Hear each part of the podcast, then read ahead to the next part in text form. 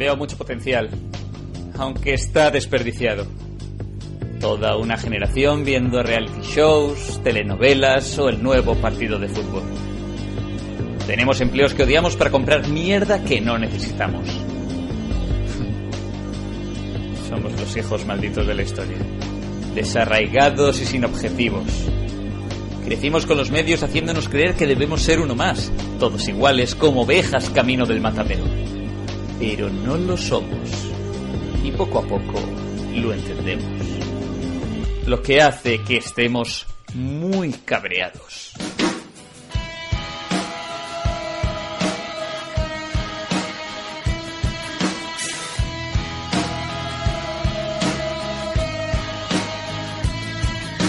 La primera regla de Hello Freaky es escuchar Hello Freaky.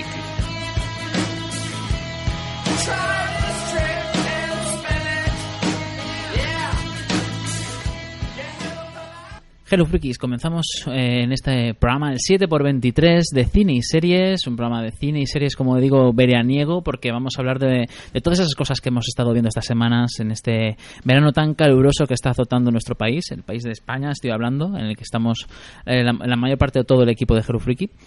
Y nada, pues eso, eh, vamos a comentar los estrenos que hemos visto, hemos, vamos a hablar sobre los premios Emmy y vamos a centrarnos un poquito más, a ver si es verdad, en las series que no en el cine. Porque claro, eh, con tanto tiempo, entre playa y playa, entre trabajo y trabajo, los que, los que pueden eh, se van a la playa, los que no están trabajando, aprovechamos un poco más para ver series y se nos han juntado unas cuantas. Y cómo no, también vamos a hablar, por supuesto, del inicio de la séptima temporada de Juego de Tronos.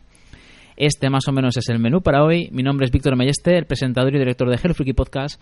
Y conmigo está Jaco. ¿Qué tal, Jaco? ¿Cómo estás? Hola Víctor, muy bien. Un saludo muy fuerte para ti, los compañeros y por supuesto todos los oyentes y con muchas ganas de mitigar el calor hablando de series, de, cine y de todas estas cosas que tanto nos gustan. Vamos a hablar de monos también, ¿eh? y de coches y de minions y de dragones, de todo un poco.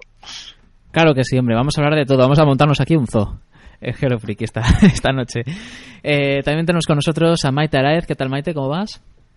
Hola Víctor, compañeros y hola a todos los oyentes. ¿Cómo que verano?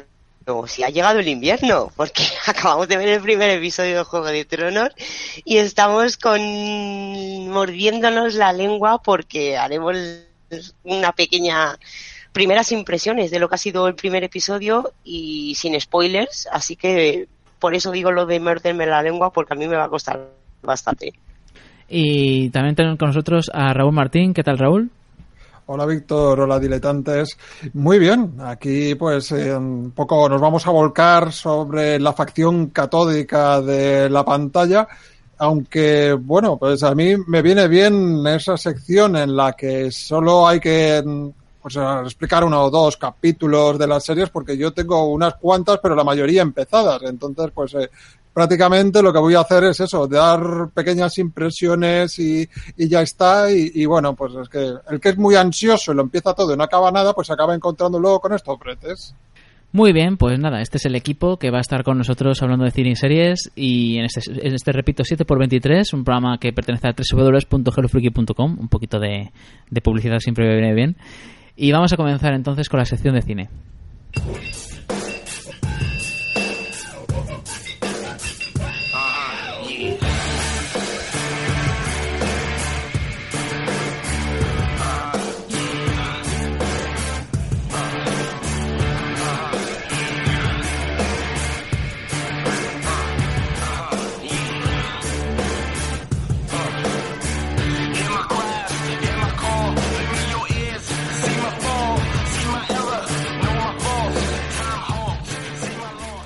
Bueno, vamos a comenzar con esta sección de cine. En esta ocasión vamos a traer solo cinco películas. Solo cinco, madre mía, yo no me lo creo. Yo espero que luego no se nos coma el programa dos horas de cine, aún así.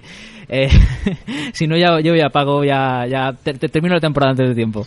Y, y, y, me jubilo como presentador. Y bueno, pues nada, vamos a comenzar a hablar de, de la guerra del planeta de los simios. Luego hablaremos de Cars 3.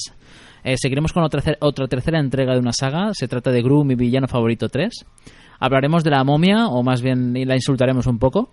y espero que no se nos enfade demasiado la momia. Y, y ya acabaremos con Okja, que, que es una- un nombre bastante raro, luego hablaremos un poco de la película.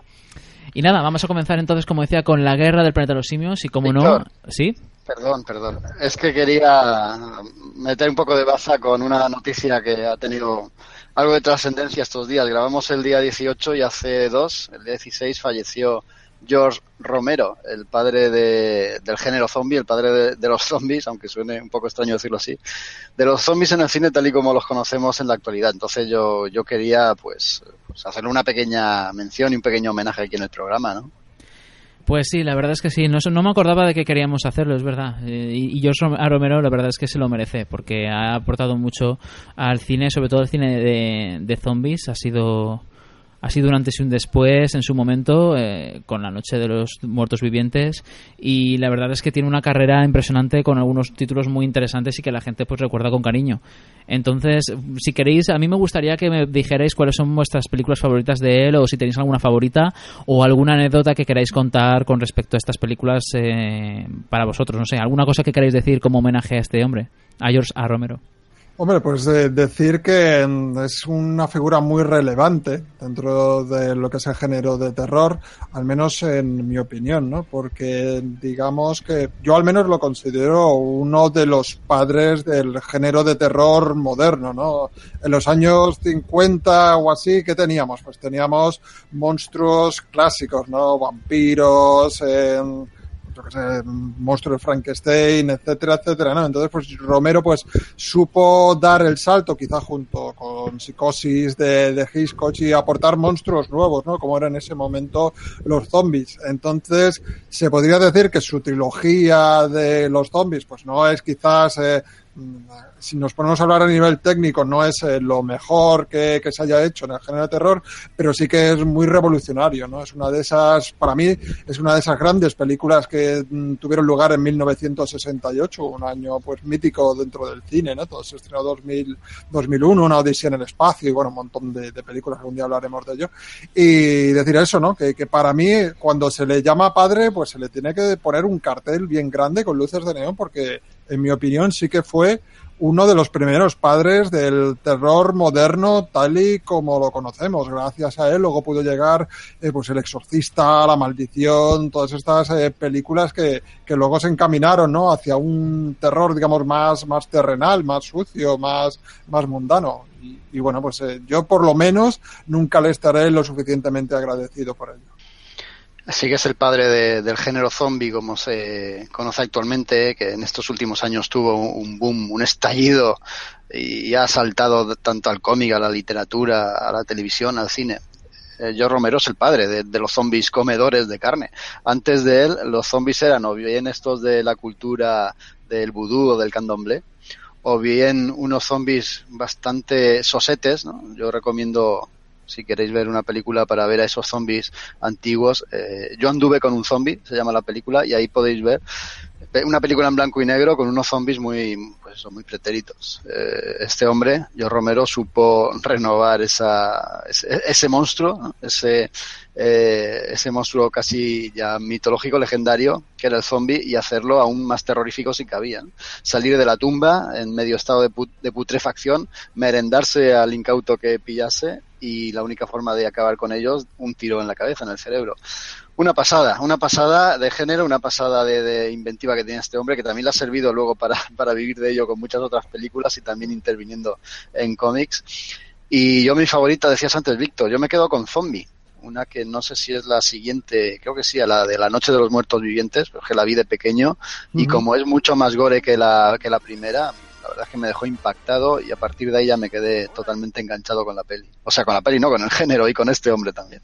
Sí, bueno, y cabe decir también destacar la camarilla que, que luego se juntó alrededor de la figura de Romero, ¿no? Con nombres como Stephen King, como John Carpenter y otros tantos, Top Hooper, todos pues estos. Craven también creo. Sí, sí, exactamente. O sea que gracias a Romero, pues eh, también dio salida un nuevo tipo de cine y yo me atrevería a decir que un nuevo tipo de artista, ¿no? Un poco hicieron piña ahí todos y nos dieron pues grandísimas obras, no solo en el cine, sino en la televisión en la literatura y un larguísimo, etcétera. A mí la verdad es que La Noche de los Muertos Vivientes cuando la vi me impactó por su sencillez y al mismo tiempo su crudeza, ¿no? Eh, la forma en que retrata esto cuando no se había retratado tanto tan así la eh, retratado de una manera también tan, tan claustrofóbica pero mi favorita siempre ha sido y será Dawn of the Dead porque la verdad es que mm, trasladar toda la temática zombie a un centro comercial que se queda vacío y los personajes haciendo lo que les da la gana dentro del centro comercial es una de las perspectivas más gamberras y más divertidas que he visto en mucho tiempo. O sea, el hecho de, de, de, a ver qué hacen, o sea, yo, qué haría yo en un escenario apocalíptico con un centro comercial solo para mí, la verdad es que solamente pensar en eso ya se me sale, me sale la sonrisa. Y nada, pues eso, la verdad es que yo he visto unas cuantas películas de este hombre en su momento, me, la verdad es que me, apetecía verlas, he visto Martin, he visto algunas otras y la verdad es que es una pena que hayamos perdido este hombre que, que, ha estado dirigiendo películas hasta el 2009, llevaba ya un tiempo sin aportar ya más, pero bueno, bastante aportado, ¿no? Y también incluso con alguno, algún que otro remake por ahí. No sé, la verdad es que es una pena. Y bueno, ya está, ya hemos cumplido, ¿no? Ok. está bien, ya está bien. Nos tenemos que quitar esa espinita. Muy bien, perfecto. Pues vamos a pasar, como decía antes, a la última entrega de la, saga, la, última saga del Planeta de los Simios, que en esta ocasión se llama La Guerra del Planeta de los Simios. Y vamos a escuchar o, ver el tráiler, aunque yo ya lo de ver ya no, porque no, no nos está funcionando lo que es la emisión en directo en YouTube. Así que, bueno, a escucharlo por lo menos.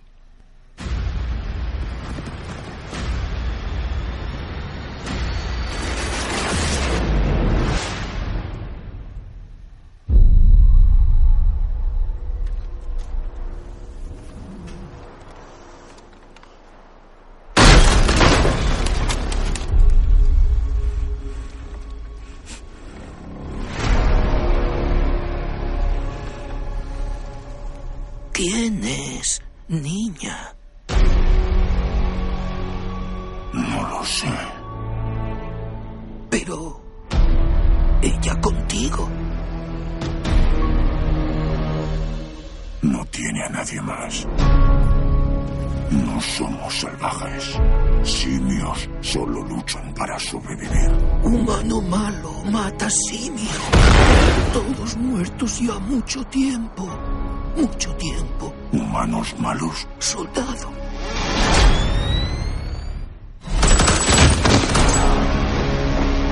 Dentro de unos años, vuestros hijos os preguntarán, ¿qué hiciste tú en la guerra más grande? Y podréis decirles, yo luché para proteger este mundo. Nosotros los creamos. Pero ahora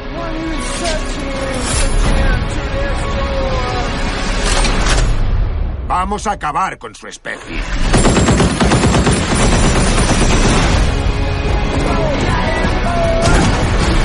Ni piedad, ni paz. Esto es la guerra. Simios juntos, fuertes. Eres admirable. Muy inteligente. Eres más fuerte que nosotros pero te tomas todo demasiado a pecho. ¡Demasiado sentimiento!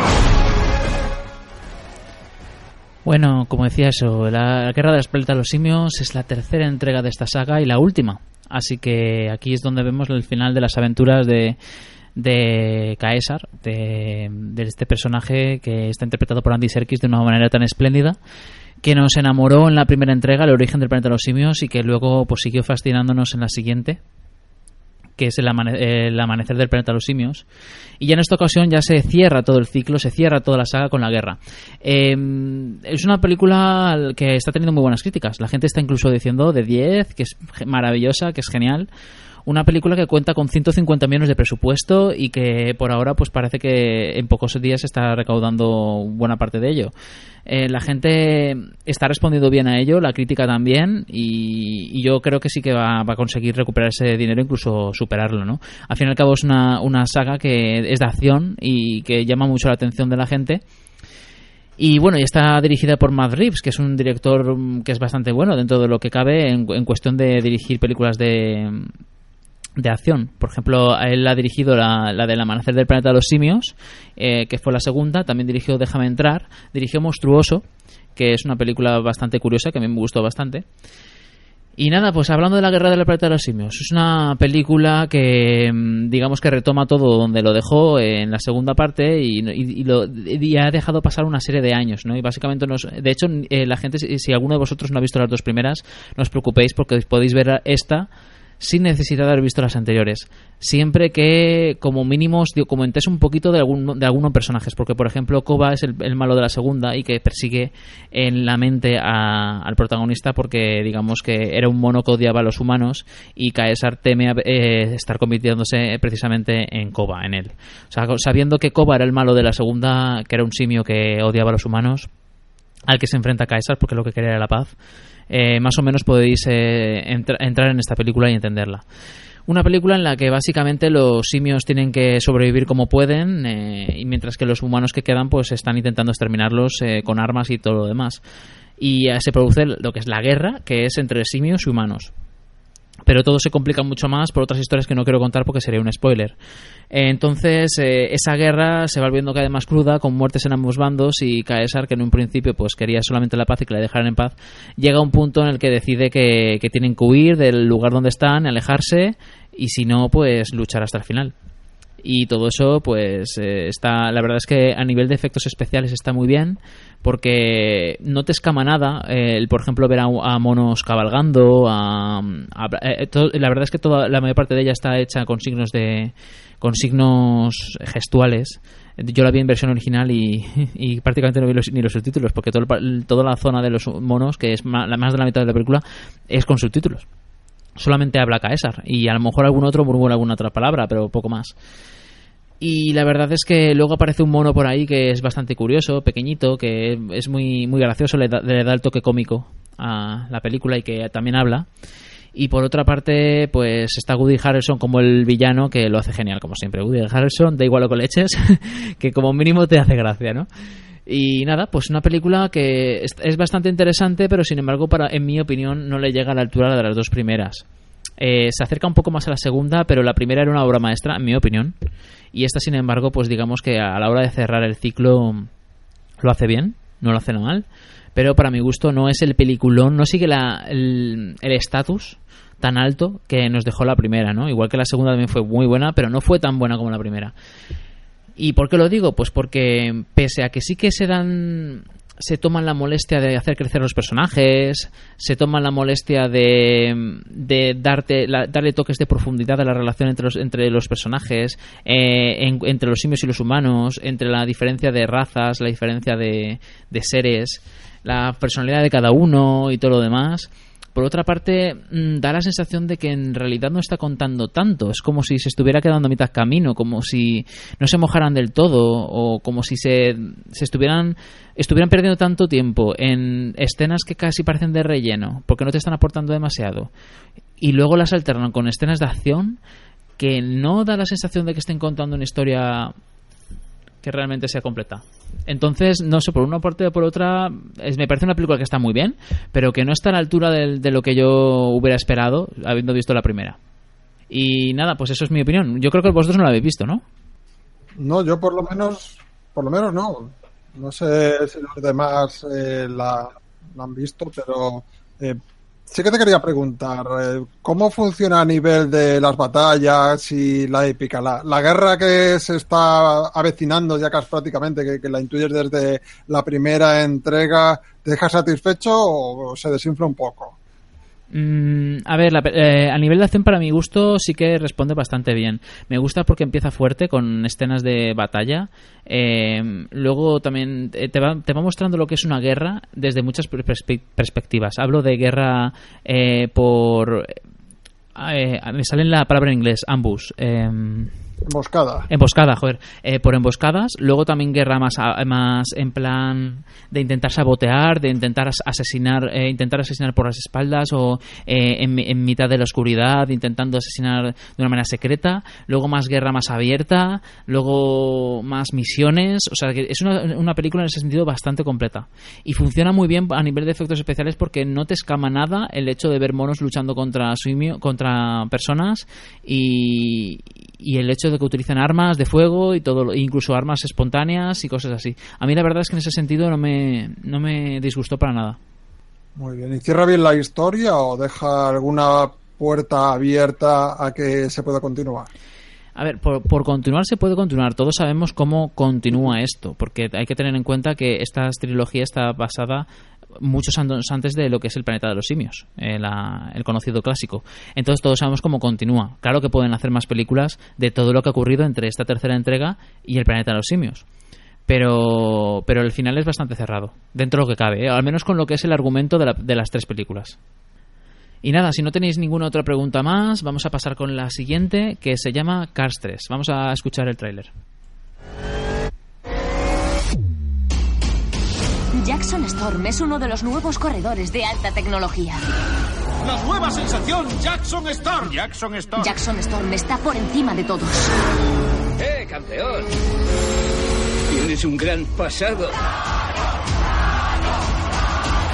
No tienes ni idea del placer que es para mí ganarte por fin. No querrías decir conocerte. Me has oído bien. ¡Disfruta tu jubilación!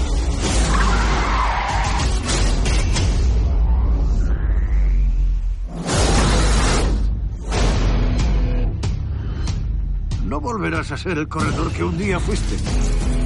No puedes darle marcha atrás al reloj, chico. Pero puedes volver a darle cuerda. El mundo de las carreras está cambiando. Rodillos, túnel de viento, realidad virtual. Mm, eso hay que ajustarlo. Y un simulador de carreras interactivo. ¡Wow, wow, wow, Peligro, se ha saltado una barrera. Está en llamas. Va en sentido contrario. De la vuelta. Bueno, Raúl, cuéntame, ¿qué tal esta tercera entrega de la saga de Pixar? Sí, pues la traigo calentita, calentita. La he visto hace escasos días y bueno, pues un poco también movido por, por toda la presión familiar, ¿no? Cuando uno tiene un niño entre la edad de 6, 8, 10 años, pues bueno, pues esto se, ver la nueva entrega de Cars pues se convierte casi en una cita ineludible.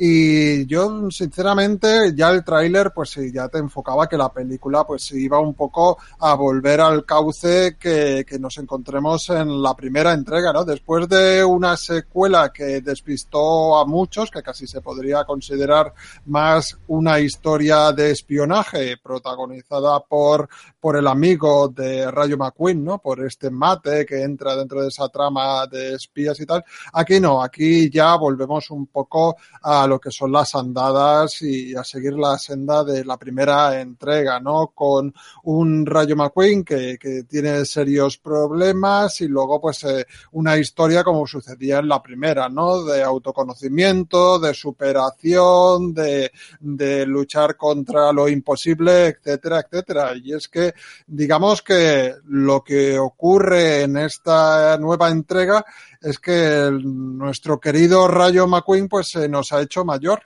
Todo el mundo sabe que dentro de lo que es el, el mundo del deporte de élite, la vida de un deportista pues es bastante corta.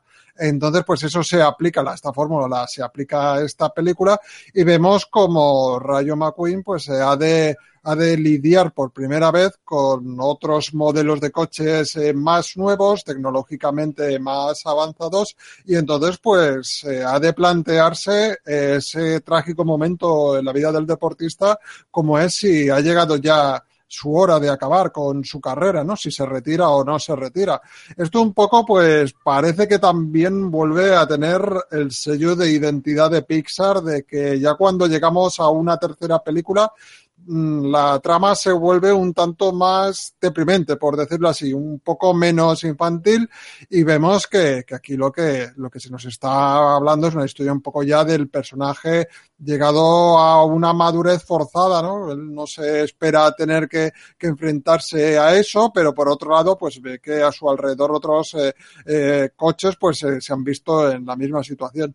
Entonces, un poco eso, ¿no? Cabe decir que para, en mi opinión, aparte de estos elementos, pues eh, también cuenta con un giro de argumento bastante sonado, que bueno, si bien un poco te lo, te lo ves venir, ¿no? Porque hay personajes nuevos y, y digamos que uno de los personajes eh, nuevos, ¿no? Esta Cruz Ramírez, pues está, está como siempre ahí entre medios, ¿no? Es decir, por aquí va, seguramente va a suceder algo con ella, ¿no? Entonces, pues, eh, sacado de eso, yo creo que si, si lo ves un poco sin demasiadas expectativas, pues te vas a encontrar eso, ¿no? Que te vas a llevar una sorpresa.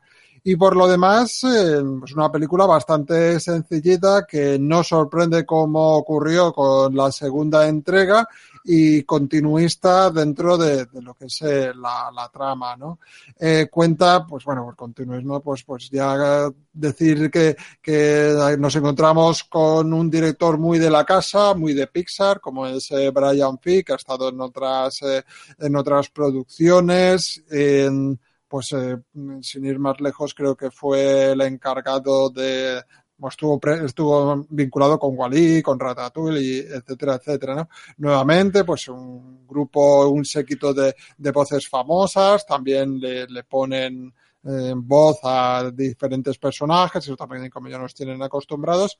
Y ya antes de acabar, sí que me gustaría destacar su fenomenal apartado visual. Eh, Pixar sigue teniendo la buena costumbre de tomarse su tiempo para rematar los proyectos y una película de Pixar no se hace en un año, ni se hace en seis meses, ni, ni mucho menos. Entonces lo que aquí tenemos nuevamente es un nuevo salto gráfico que vuelve a poner a esta compañía subsidiaria de, de Disney pues a la cabeza del, del, apartado gráfico, ¿no? En este caso, pues en los momentos en que a estos entrañables coches no se les ven esos ojos y esa boca tan caricaturesca, pues con planos más laterales o planos desde atrás o así, llega, llegamos el momento en que hay veces que, en que dudas si lo que estás viendo ha sido rodado con una cámara real o lo estás viendo una animación, ¿no? Por la fluidez que tiene todo, por el detalle de los escenarios, algo realmente sorprendente, que no es un motivo para ir a ver la película, pero yo creo que es un punto añadido más. Y bueno, pues en general decir eso, que sí que en este caso te encuentras una película que te da lo que te espera, que vemos como también le han dado un pequeño toque de madurez a, a, una saga que por otro lado pues ahora mismo pues era simplemente eh, diversión pura y dura sin ningún tipo de, pretensión aparte de eso y en general pues acabo diciendo que sí que te pasas un momento agradable si ya conoces la saga y los personajes pues es como retomarte con, con unos amigos y que hace gracia ver cómo también pasa el tiempo por el universo de Cars. Bueno, ¿y los demás qué? ¿Os vais a animar a verla o qué? Yo, yo es que no, no, no simpatizo mucho con, con, esta franquicia, así que me gustaría preguntar si es, es necesario conocer a los personajes para, para simpatizar con, con, esta película y con ellos también. Hombre, todo, todo el mundo conoce a Rayo McQueen, no sabe quién es, por lo menos sabemos quién es el coche. Pero aunque no te llame la atención el personaje, ni te parezca carismático, ni te haga la más mínima gracia, como en mi caso, eh, cambia aquí la cosa, porque dices que es no sé si decir el adjetivo de más madura o más, eh, tampoco más seria, ¿no? Pero sí que estás diciendo que es un, un poco una evolución de, del mismo personaje y de la misma franquicia hacia algo más. Eso ayuda, ¿no? A, a, que te entre mejor eh, tanto la película como los protagonistas. Mm, yo diría que no. ¿eh? Sí que ves que como toda película que tiene una pretensión de abarcar al gran público, pues en modo de flashback te van presentando algunos personajes, pero es una película muy deudora de las dos anteriores mm, como mínimo de la primera. Sí que quizás no necesitas ver la segunda para estar preparado para ver esta, pero la primera como mínimo sí, porque los lazos fraternales que tiene Rayo McQueen con personajes del pasado, si no los conoces y no los has vivido, pues tampoco te dicen nada y entonces pues no te identificas tanto con, con el personaje, ¿no? Se habla mucho de la figura del mentor que tiene en la primera película y entonces claro aquí eh, si lo rememoran y tú no sabes la importancia que ha tenido y para eso necesitas eh, ver como mínimo la primera, pues no te dice nada. Si no eres un gran fan de, esta saga y de este personaje, no creo que te, te, pues eh, te resarzas con esta, pero por otro lado sí que el personaje pues eh, va tomando un cariz eh, más, más maduro y más adulto, ¿no? Como también por otro lado pasaba en la primera. No sé, yo no se la recomendaría. Alguien que no está muy convencido, que no le han convencido excesivamente las dos anteriores, tampoco creo que esta sea un cambio tan drástico como para que le abra los ojos y le guste esta sin haber disfrutado de las anteriores. Y, y tiene también esa esencia Pixar o, o ese ese deje Pixar que en todas las películas tienen de tocarnos el corazoncito. Tiene las típicas escenas que te hacen no soltar la lágrima, o sí, depende de quién, pero enternecerte un poco. ¿Lo tiene? Sí, eso sí. Y, y también me atrevería a decir que no es tan melodramática y tan gratuitamente sensiblona como otras películas de Disney. Aquí eh, sí que un poco apela a cierto nivel de inteligencia para que te sientas identificado. Si la marca Pixar se, se nota.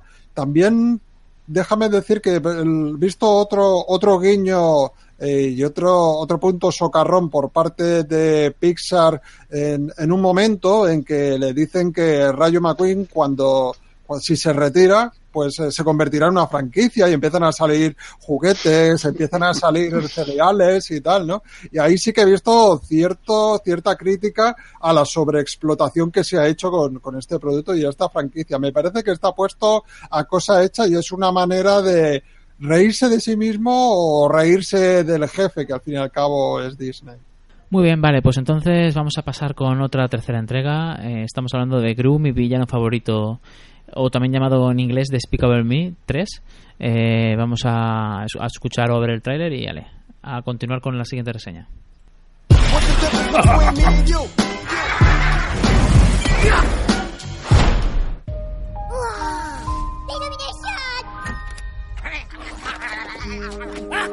Brad roba el mayor diamante del mundo. ¿Cómo ha podido dejar que Balthazar Brad se escape? ¡Está despedido! Es genial para chucharlo. Agnes, ¿qué estás haciendo? Como no tienes trabajo, vendo mis juguetes para ayudar.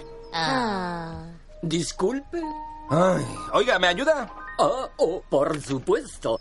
Bien, como le decía yo. Oh, oh. ¡Hasta luego! ¡Ay, Ay, ¿Otra vez aquí? Oh, en serio, tengo que hablar con usted en nombre de su hermano gemelo, Drew. ¿Qué? ¿Hermano gemelo? ¿Hermano gemelo? ¿Gemelo? Voy a conocer a mi hermano. ¡Hermano!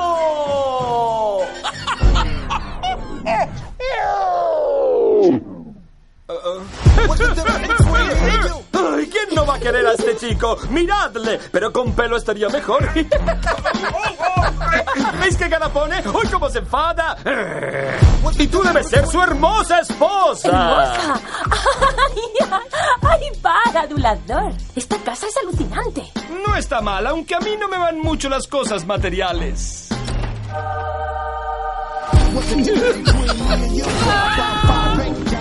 ¡Reconócelo, Gru! ¡Llevas la villanía en la sangre! ¡Seguro de tetas! Bueno, cuéntame, contarme, ¿qué tal ha ido esta película, la tercera entrega? ¿Merece la pena o es más de lo mismo y no aporta mucho más? Bueno, eh, es más de lo mismo. Pero si lo mismo te gusta, quizás sí merezca la pena. Eso es una buena reflexión, ¿no? claro, yo es que soy muy de los Minions, ¿no? Yo no estoy de acuerdo eso es que cansan mucho, que son muy pesados, sí, sí, pero a mí me hacen gracia, ¿qué quieres que te diga? bueno, Groot 3, mi villano favorito, la tercera parte de esta saga familiar, yo creo que ya se ha convertido en algo así, la saga familiar encabezada por Groot, que lo conocimos en la primera parte por eh, Lucy, que la conocimos en la continuación, y por las tres niñas, eh, si no recuerdo mal, Margot, Edith y Agnes. Encantadoras, ¿no? Estas también salían en la primera parte y ya se han, han pasado a formar parte de la familia Gru. Me estoy riendo porque también con los Minions y con el profesor, eh, ¿cómo se llama? El profesor, este, el, Viejales que sale también en la película, ¿no? No recuerdo ahora el nombre, es que en esta tercera parte apenas tiene protagonismo porque ha cometido un error en un experimento de científico malvado y se ha quedado congelado en carbonita. es un guiño súper chulo este.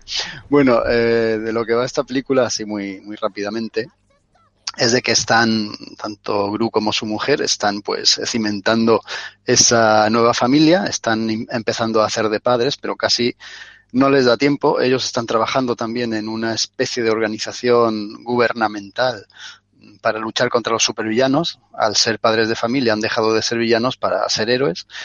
Y por un pequeño error, por, ni siquiera es así, ¿no?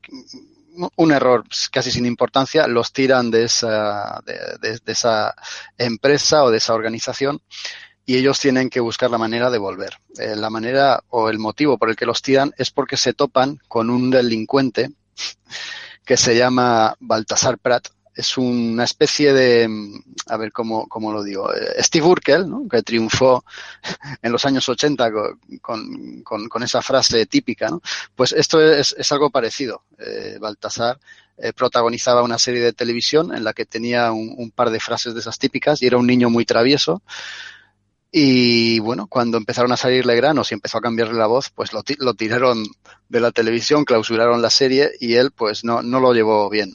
Se metió tanto en el personaje, perdió bastante la cabeza y se convirtió pues en un supervillano un poco cutre, la verdad, porque ahora lo vemos ya madurito, entrado en años, manteniendo la ropa de los 80 con las sombreras, ¿eh? con una melenita y una calva en la cocorota y siempre escuchando música de los 80. Eso es algo que ameniza mucho la película porque igual te ponen, pues no sé, su estudio, que te ponen Bat, que te ponen cualquier canción de estas de la época mientras el personaje lo baila todo muy hortera, pero la verdad que es bastante gracioso también. Bueno, este es el tipo que por sus fechorías consigue que a Gru y a Lucy los, los tiren de esa organización.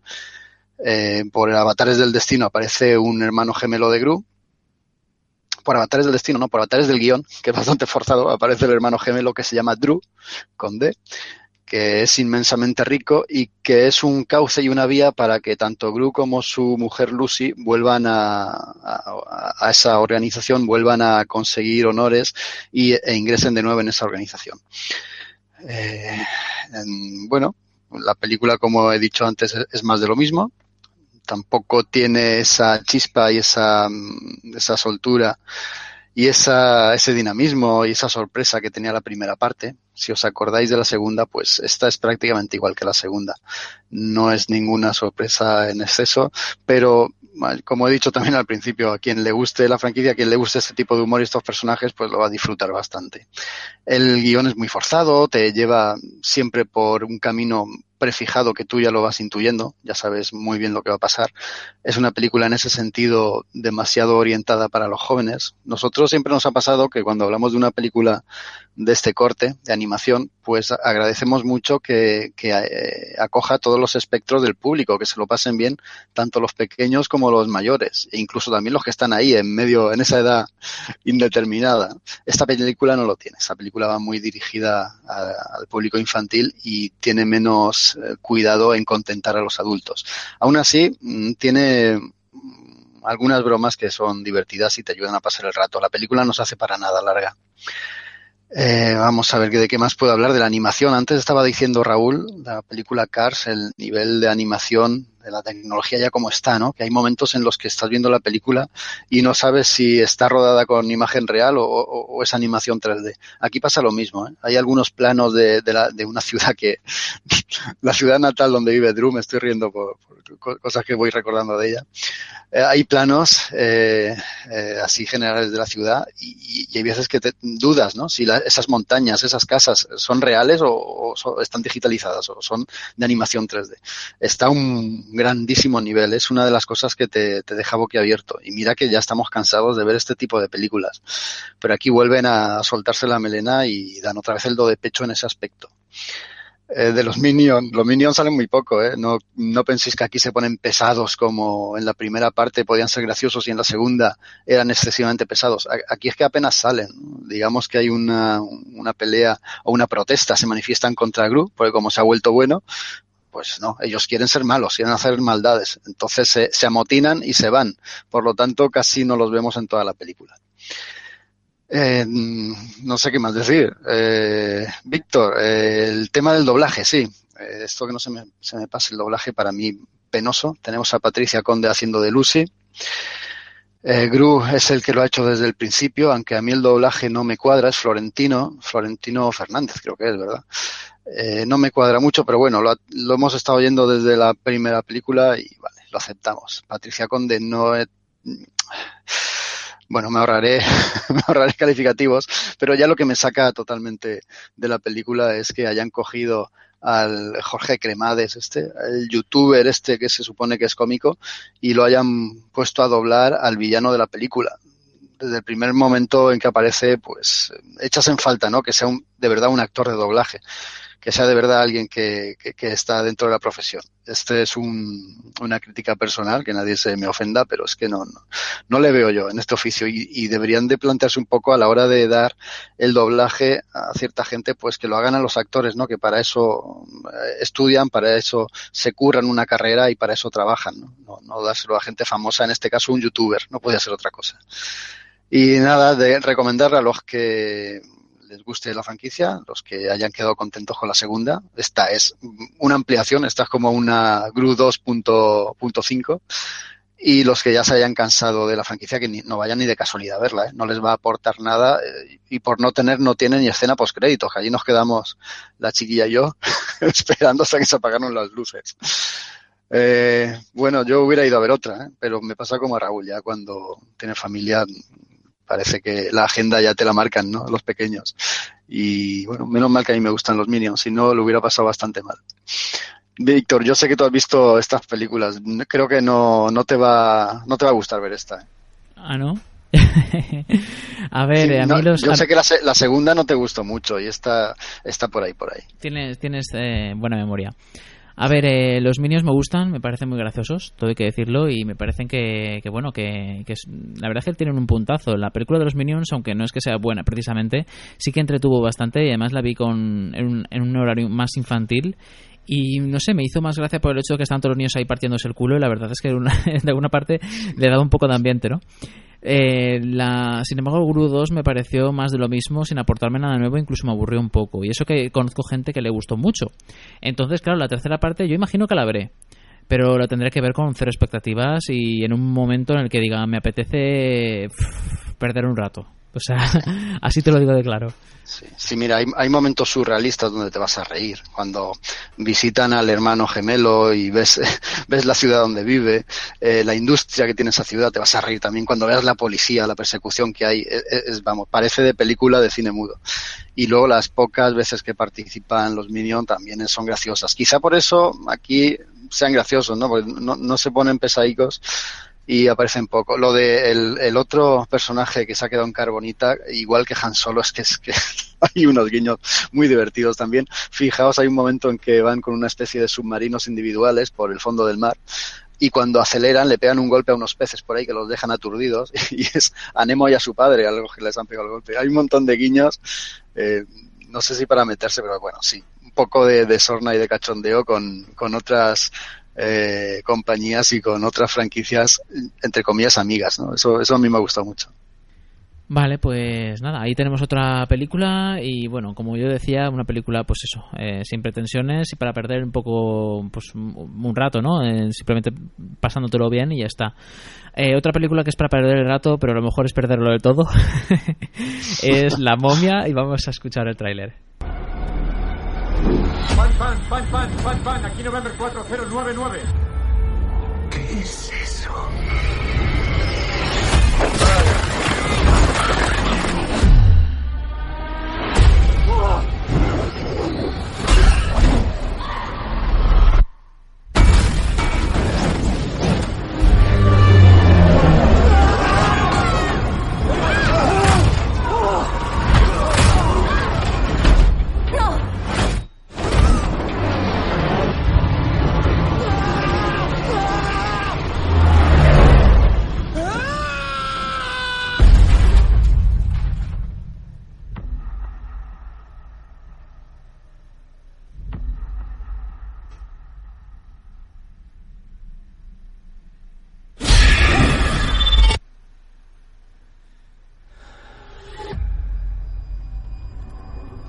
Bienvenido a un nuevo mundo de dioses. y monstruos. La he visto. Es real.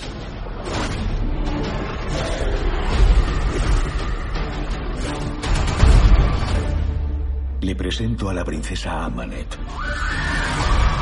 Ella reclamará lo que se le ha negado.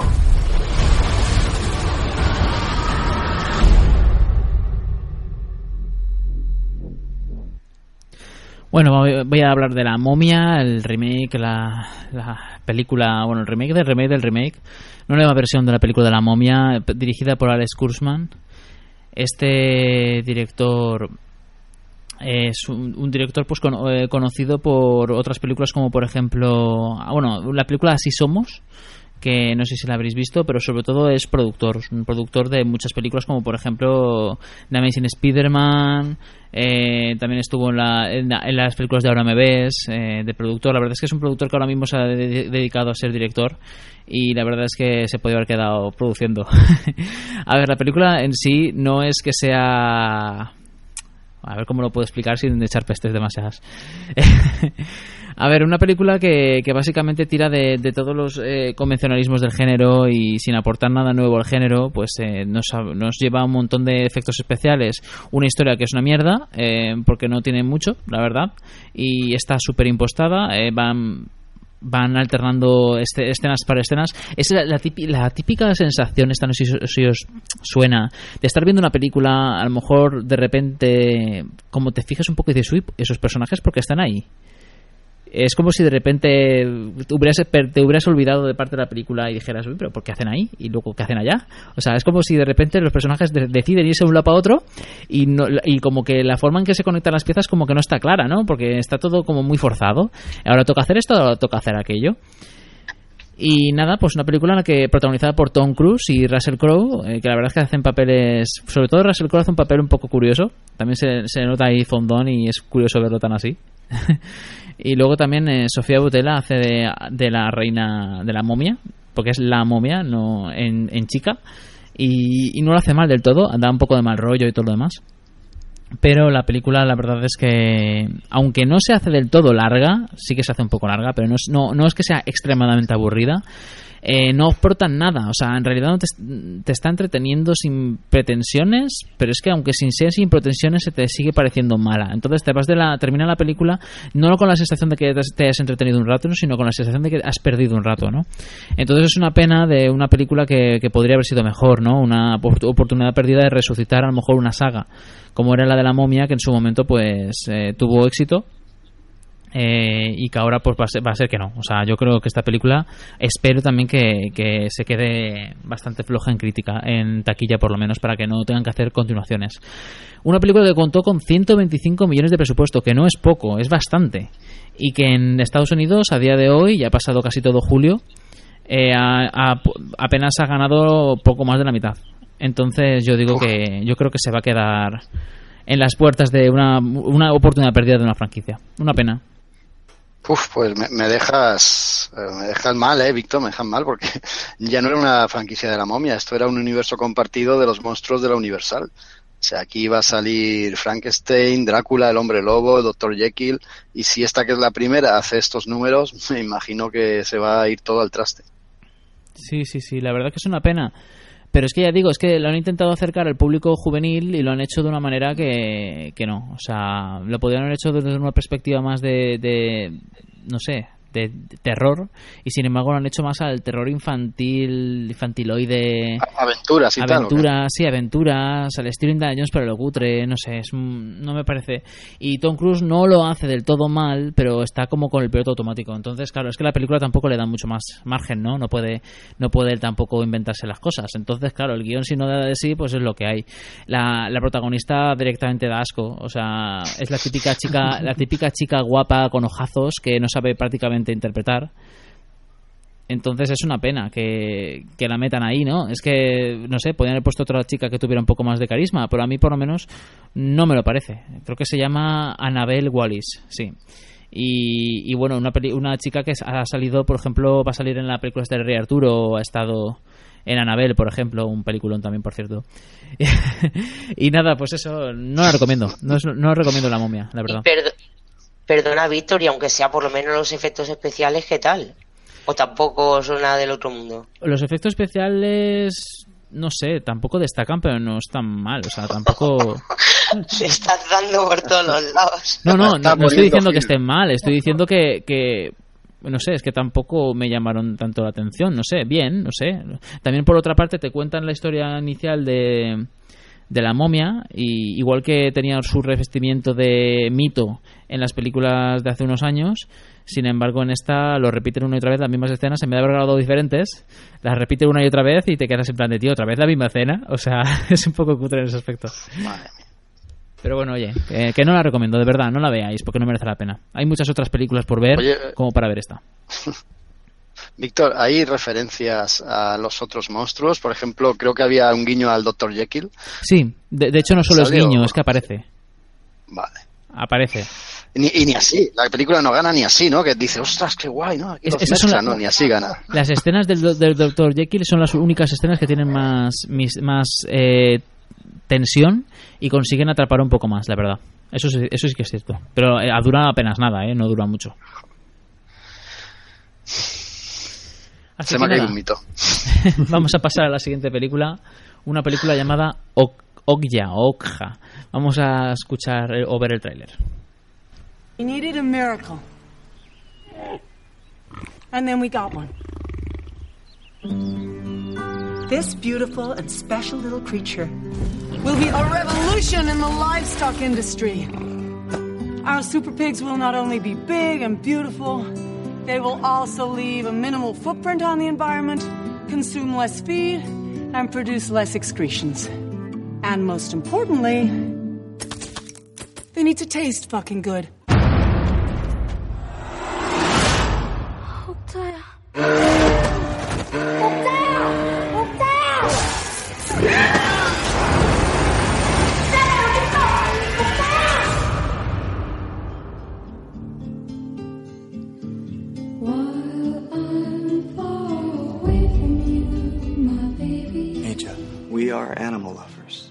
Our plan is to expose Miranda, rescue Okja, and bring her back to you. Ten years in planning, on the cusp of a product that will feed millions. And what happens? That farmer grove is going to destroy us.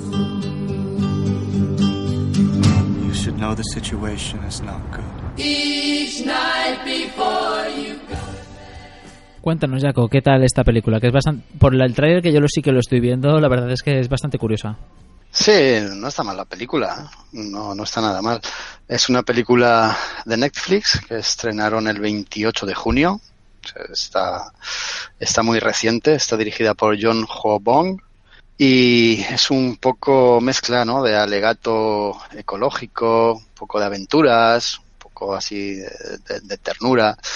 No, no corte infantil, pero sí es para todos los públicos. De hecho, lo vi con la chiquilla y estuvimos los dos muy entretenidos viéndola. Sí que es verdad que en su parte final tiene quizá media hora, un poquito más, que se hace excesivamente lenta, ¿no? Porque ya, ya ves a dónde va la película y no te consigue tener tan pegado como la, la otra parte de la película, ¿no? La primera. Bueno, esto va de una empresa de alimentación de carne que está dirigida por Lucy Mirando. Creo que la empresa es Mirando, se llama igual. Está interpretada Lucy por Tilda Swinton. Es la bruja esa de Blanca, la bruja de hielo de las crónicas de Narnia, para quien no, no la conozca por el nombre. Y el principio de la, de la película es, es todo un manifiesto de intenciones, ¿no? Te deja muy claro de lo que va, porque es un proyecto que esa empresa, la empresa Mirando, tiene, y es crear una nueva raza de cerdos, los super cerdos. ¿Cómo suena eso? Una, una raza de, de cerdos, pues genéticamente alterada, para que sean más grandes, para que su carne sea mejor, para que esos jamones alimenten a más gente, esos solomillos y esos tocinos, ¿no? ¿no? sean todavía más buenos de los que están ya de los cerdos comunes. Pero para desarrollar a esta raza lo que han decidido es hacer una especie de concurso y han seleccionado a un número, creo que eran 10, no, no recuerdo ahora, un número determinado de, de granjeros por todo el mundo. A cada uno de estos granjeros le van a dar un, un- cerdito de estos y a los 10 años van a dejar que pase 10 años para que cada granjero lo- los cuide y los alimente y los trate como ellos eh, hacen allí de manera autóctona y cuando pasen 10 años los reúnen a todos y el que mejor esté y el que más grande esté y el más lustroso y el más sabroso, pues allí es donde no es que se lleven la explotación de cerdos allí, sino que imitan lo que este granjero o granjera hiciese. Esa es la premisa de la película. De ahí nos vamos a, creo que es Corea, Corea del Sur, donde un granjero pues vive ahí apartado en, el pico de la montaña más alta que hay ahí al lado de Seúl, pues ahí vive este hombre con su hija, que es, o con su nieta, no, perdón, con su, con su nieta, porque los padres han muerto, con su nieta que se llama Milla, y Milla, pues, eh, ha tenido ese cerdito que le dieron, pues lo ha tenido como un amigo, ha crecido con ella y, y, y ella con él. Ese cerdito ella le, lo bautizó como Okja, y como digo, han crecido juntos. Lo que pasa es que el cerdo, he dicho que era una raza de super cerdos y el cerdo pues parece algo así como, como un hipopótamo dopado más que un cerdo. O sea, es, eh, la verdad es que aquí la infografía está muy bien conseguida, ¿no? En todo momento te crees el, iba a decir el muñeco, el personaje digital de Okja te lo crees en todo momento. Es inmenso, lo notas como respira, como mira, como, no sé, es, una pasada, ¿no? Parece que esté vivo y notas esa conexión que hay entre Milla y Okja. Están juntitos y son más que mascota y, y dueña o propietaria, son, son casi amigos. ¿no? Ah, pero han pasado, como he dicho, esos 10 años y entonces la empresa mirando regresa para llevarse al cerdo. Claro, eh, Milla no, no, no lo entiende y decide que no se lo van a llevar. Entonces se produce ahí un, casi una persecución, una, unas, unas aventuras, ¿no? En las que las fuerzas de, tanto de la empresa como de, del gobierno de Seúl y luego de Estados Unidos, pues hacen lo que está en su mano y más para llevarse al cerdo a ese concurso, porque también recordamos, está pensado ese concurso para alimentar a la sobrepoblación mundial. Eso por un lado. Y luego está Milla que intenta recuperar a su cerdo al que quiere tanto, porque sabe bueno, primero no lo sabe, pero luego descubre qué es lo que van a hacer con él. Lo van a despiezar y lo van a servir en bistecs en los restaurantes. Eh, Milla está sola, entonces ella no ha salido nunca de las montañas y de la falda de, del ladito de su abuelo y está desvalida en la ciudad. Pero se topa con un grupo ecologista, activista, que saben de qué va el tema este de los supercerdos y le dicen a, a Milla que le van a ayudar a recuperar al cerdo. Ellos van a hacer lo que está en su mano y más para no para que no muera, ¿no? Para que no lo sacrifiquen. Entre estos personajes activistas hay algunos actores que nos suenan. Está, por ejemplo, Steven Yeun, que es el, el, oriental que aparecía en eh, The Walking Dead, ¿eh? ya os sonará a todos. Y hay algún otro actor también conocido eh, es, es, una película totalmente carente de, violencia. O sea, aquí las peleas que tienen estos activistas con la policía son totalmente blancas y además muy, muy graciosas, ¿no? Porque igual pelean lanzándose peluches o disparándose pistolas de agua, ¿no? Son persecuciones también muy espectaculares, pero al mismo tiempo no, no hay ninguna muerte, no hay nada, no hay, no, no hay nada de sangre con lo cual también se agradece, ¿no? Porque es una película para toda la familia. Está muy bien rodada, está muy bien construida. Hay unas escenas a cámara lenta de esas persecuciones y esos combates eh, muy suaves y muy blancos, que son también muy graciosos.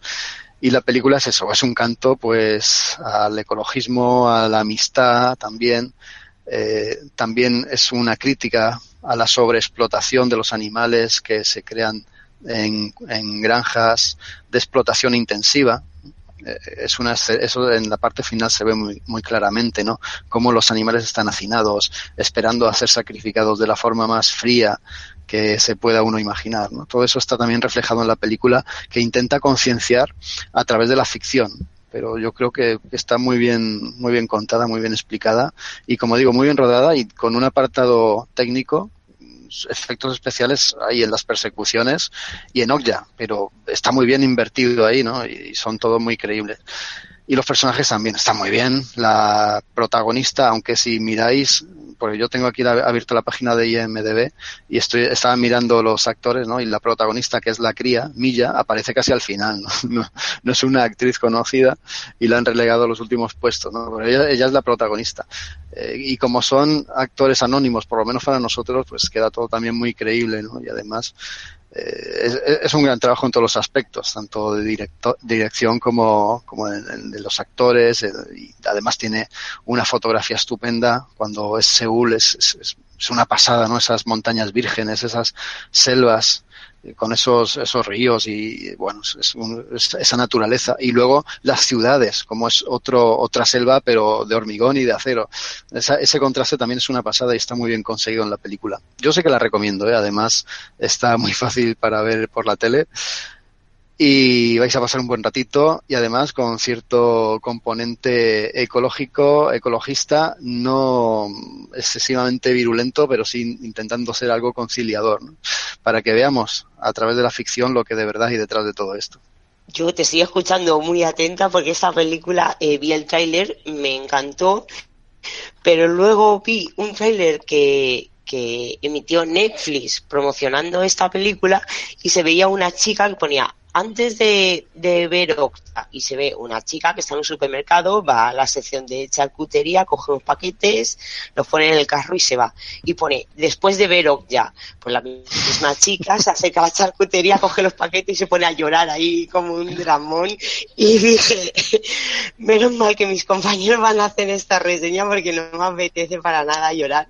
Pero bueno, ya me has dicho que, que, la has visto con tu hija, entonces ya, ya voy más La, la escena que cierra la película es dura, ¿eh? es dura porque, porque es real. Tú estás viendo ahí la explotación de estos super cerdos, pero traslada eso a vacas, a cerdos, a gallinas, a ovejas, no sé, a cualquier animal que estamos comiendo todos los días. Los filetes los vemos ya partidos en el centro comercial, pero no nos paramos a pensar de dónde vienen todos esos filetes y toda esa carne picada y esas mollejas. Pues vienen de aquí, vienen de estos animales que sacrifican por miles a diario. Y eh, la película es lo que te intenta contar, ¿no? Lo, ¿Qué es lo que hay detrás? Y la verdad es que menos mal que te ponen un personaje ficticio, ¿no? Que parece un mastodonte. Si te pusieran de verdad una ovejita, igual sí que es verdad que, que más de uno se lo pensaría antes de comprarse una bandeja de carne. Lo que sí que sé también que esta película eh, fue nominada en Cannes y sí que hubo bastante polémica porque esta película la estrenó Netflix, se estrenó directamente en televisión y, y no pasó por las salas de cine. Y entonces hubo hubo bastante revuelo y claro, llegará un momento, como en su día pasó con las series, que el mundo del cine tiene que, que evolucionar un poco y tiene que ampliar horizontes y abrir un poco fronteras porque hay obras maestras que, que directamente no pasan por, por, las salas de cine y no por eso hay que desmerecer el trabajo y, el esfuerzo que, que, se, que se invierte en, en estas producciones. Sí, desde luego parece un debate un tanto estéril. Vale, pues nada, con esto sí queréis cerramos la sección de cine. Muy bien. Pues, pues sin más dilación vamos a pasar a la sección de series y así continuamos con un montón de otros contenidos. Comenzamos.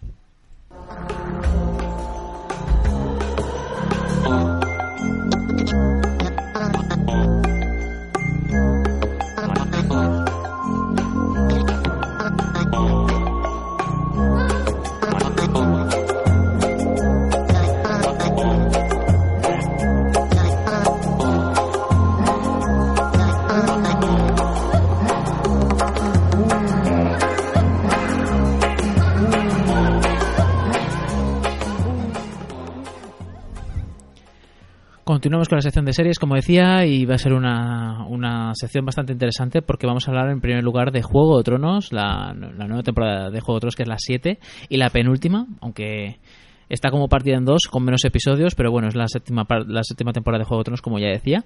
Luego hablaremos de Snowfall, de la segunda temporada de Preacher, Luego continuamos con American Gods, eh, Castlevania, Legion o Legion, Legion, eh, Fargo, la tercera temporada y la tercera temporada también de The Affair. Y si da tiempo haremos de alguna otra cosa más, pero bueno, eso ya depende del tiempo y, y, de la hora a la que estemos grabando, ¿no?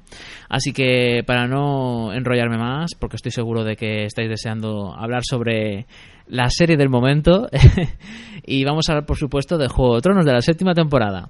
El, el, el episodio número 7 por 01 se emitió el pasado domingo por la noche y nosotros lo habremos visto pues el lunes, ¿no? Eh, unos incluso a primera hora nada más nos hemos levantado. Otros incluso a lo mejor se han quedado por la noche despiertos a verlo, ¿no? Más de uno de nuestros oyentes seguro que lo habrá hecho. Así que nada, no sé, eh, ¿qué queréis opinar sobre él? ¿Por dónde queréis empezar? Bueno, Bueno, pues, pues si, si queréis me arranco yo, que he sido la que más callada he estado hasta ahora y así que dejadme que me explaye un poquito. Eh, bueno, más o menos esta temporada empieza, ha empezado pues como ha empezado yo creo que todas, un poco poniendo en situación a, a los personajes. Hemos visto a muchos de ellos, aunque, aunque es imposible todos y, y sí que he echado en falta a otros personajes como, no sé, a lo mejor que habrá pasado con Melisandre o, algo así. Pero vaya, supongo que los que más ganas les tenemos o más, más cariño les tenemos y ver qué pasa con sus aventuras, pienso que se, este, prácticamente en este episodio no los, no lo ha enseñado a todos. Ya de primero lo que más me ha llamado la atención ha sido, no sé a vosotros qué os pareció, eh, cómo empieza el episodio. Eh, bueno, vamos a decir que eso, que sin spoilers y que no intentaremos mordernos la lengua y no destriparemos nada. Eh, pero sobre todo la manera en que empieza con, con Walter Frey, eh, con en las islas, eh, donde estamos, eh, supuestamente lo vemos que en la temporada pasada falleció y, y en esta temporada lo estamos viendo nada más empezar dando un banquete todo esto lo que más me llamó la atención es que la música todavía no había comenzado. Yo, eh, sinceramente, enseguida vi por dónde iban los derroteros, pero como estábamos hablando fuera de micro, sí que hubo gente como, como Raúl en su caso que se, mm, cogió otra interpretación de lo que podía estar pasando en ese momento. Y eso, pues básicamente vemos, pues, eh, Brandon Starr que llega, llega al muro por fin con esta, esta mujer que no me acuerdo cómo se llama, que lo va arrastrando durante todo, todo el camino, la pobre que que Brandon Stark ha crecido bastante de la primera temporada de Juego de Tronos y ahora tiene que pesar bastante, así que arrastrarlo a través de la nieve creo que tuvo que ser bastante, bastante difícil. Vemos a los caminantes blancos, eh, nada, es una escena súper pequeñita, es muy corta, pero que te ponen los dientes largos y creo que desde el principio ya está dejando claro dónde va a ir centrada la, la serie. Además de la batalla por los propios reinos, por supuesto, la, la clara intención, intencionalidad de, de, mostrar a los caminantes blancos y la batalla que supongo que tanto yo como todos estaremos deseando de ver. También vemos a, a John Nieve, que quiere reunirse con todo el norte, quiere, o sea, quiere que el norte se una, que realmente sí, sí que hay enemigos al sur, al este y al oeste, como dice Cersei en el, en el anuncio de esta temporada, pero realmente John Nieve ha visto a los caminantes blancos, sabe lo que son, se ha tenido que enfrentar a ellos y realmente él tiene ampliado las miras más y, ve dónde está realmente el, el peligro. Eh, vuelve a salir Lady Mormon, Lady Liana, un personaje, una niña pequeña y cada vez que abra la boca sube el pan porque dice verdades como templos y hace que hombres nobles y, y de alta cuna se cuestionen sus palabras. Me encantó el personaje en la temporada anterior y en esta sale una escena muy breve pero que sigue dejando claras su, sus intenciones. Cersei también vemos a los Lannister que en lugar de estar llorando la muerte de, de su hijo, lo que primero que está haciendo es, es, buscar aliados que porque se están encontrando que, que, cada vez están más solos y de los que los que piensan son los Grey Boys, no no los que se fueron con Daenerys, sino los que se quedaron en, en la isla de Hierro e intentar formar alianzas Vemos otro personaje que en la temporada anterior eh, salió muy poquito, yo echaba de menos y me gusta mucho, que es Sam, que el pobre sigue ahí en la ciudadela intentando aprender todo lo que pueda sobre los caminantes blancos y al pobrecillo lo tienen quitando mierda, literalmente, vaciando albainicas y mirando como la sabiduría que tanto anhela y los libros que tanto anhela están detrás de una reja cerrada bajo llave donde, donde no pueden acceder nada más que la gente autorizada y él no es uno de ellos. También vemos a Ira como a Aria, como hemos comentado antes, en una escena con un cameo con un personaje muy famoso y que ha caído bastante cola, que no voy a decir quién es para la gente que todavía no ha visto el episodio. Eh, no sé, el perro que también aparece, que sigue con Don Darion y los, los adoradores del Señor de la Luz. que su jefe es ese, que cada vez que, que lo matan, el hechicero o lo que, sea, lo logra traer de, de la muerte. Y también aparece un personaje muy misterioso que yo por lo menos sí que vi quién es y supongo vosotros también, que personalmente no, pues, que no se puede decir quién es, que está viviendo en una habitación dentro de la ciudadela y que para mí fue una gran sorpresa encontrarlo porque no me lo esperaba allí. Y también vemos a Daenerys y Tyrion que llegan pues a Roca Dragón, que es el primer hogar de los Targaryen y el de verdad el verdadero hogar de, de Daenerys. Y que viene a instalarse allí con su flota, con, con los que desertaron de los Greyjoy y con su ejército de inmaculados, así que todos los personajes puestos en, en bandeja. Eh, una primera presentación de todo, eh, aunque parece que he contado mucho, realmente no he contado nada de lo que acontece, es que es una presentación de, de personajes y si no, no, no puedo, no podemos hablar, no sé, de este primer episodio. A mí me, me encantó. Eh, se, dura una hora y dos minutos, creo recordar, pero se me pasó eh, volando. Me dejó una sensación muy buena de lo que se nos viene a día adelante y os dejo a, a vosotros hablar porque creo que yo ya he dicho bastante por ahora.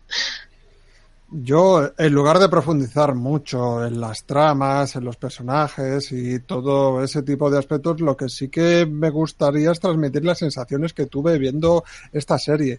Y es que, no lo sé, yo de vez en cuando pues eh, tengo la impresión de que una serie pues está funcionando bien en su conjunto, ¿no? Ves todo el equipo y todo lo que está haciendo, pues eh, le, le, está saliendo bien, ¿no? Que está en un estado de gracia. Eso me pasó, pues, por ejemplo, con Breaking Bad, eh, me ha pasado con algunas temporadas de The Wire y quizá de manera más fugaz con, con otras series, ¿no? Y aquí, pues, viendo este capítulo, me dio la sensación de que era un equipo que todo lo que hacía, haciendo el símil deportivo, pues todo le salía bien, ¿no? Todo lo acababa, todas las jugadas le le, acababan, le acababan en gol. Y, y, es eso, ya en la última, en los últimos capítulos de la temporada sexta, pues nos dio esa impresión y yo, pues eh, para mí, eh, Juego de Tronos, eh, Game of Thrones, sigue siendo una maquinaria perfectamente engrasada que sabe lo que está haciendo y, y todo eh, todo lo que estás viendo en pantalla, pues lo, lo ves de una manera contundente y, y que, que, le sale bien, ¿no? A mí me, me, parecía eso. Sí que vi algunas cosas que me rechinaron un poco, pero en general yo lo, todo me, me, parece muy coherente, ¿no? Lo bueno es eso, lo bueno es que es una serie que, que le dejó entusiasmado al final de la temporada. Aquí continúa de una forma, pues eso, muy, muy en la misma dirección, con, con todo todo igual de bien puesto, sus buenos diálogos, sus buenas, sus buenas imágenes, sus buenos escenarios. De ahí, pues eh, poco, poco tengo que, decir, ¿no? Eh, sin embargo, pues un poco quizás se le podría reprochar que ha intentado ampliar mucho el abanico, quizás también un capítulo de arranque pide esto, ¿no? Pide ver cómo están, en qué situación están todos y cada uno de los eh, de las piezas que, que, hay dispuestas en el tablero, aunque ahí haciendo eso, no sé si me dais, eh, me daréis la razón, mm, puede dedicar demasiado poco tiempo a todas las historias, eh, picotea mucho, abarca mucho y concreta poco. Eso por un lado, pues eh, me dejó con ganas de que en algunas cosas le hubieran dedicado más minutos. Y luego no sé si, si es un poco para, para darle brío a la serie, puesto que se acerca el final.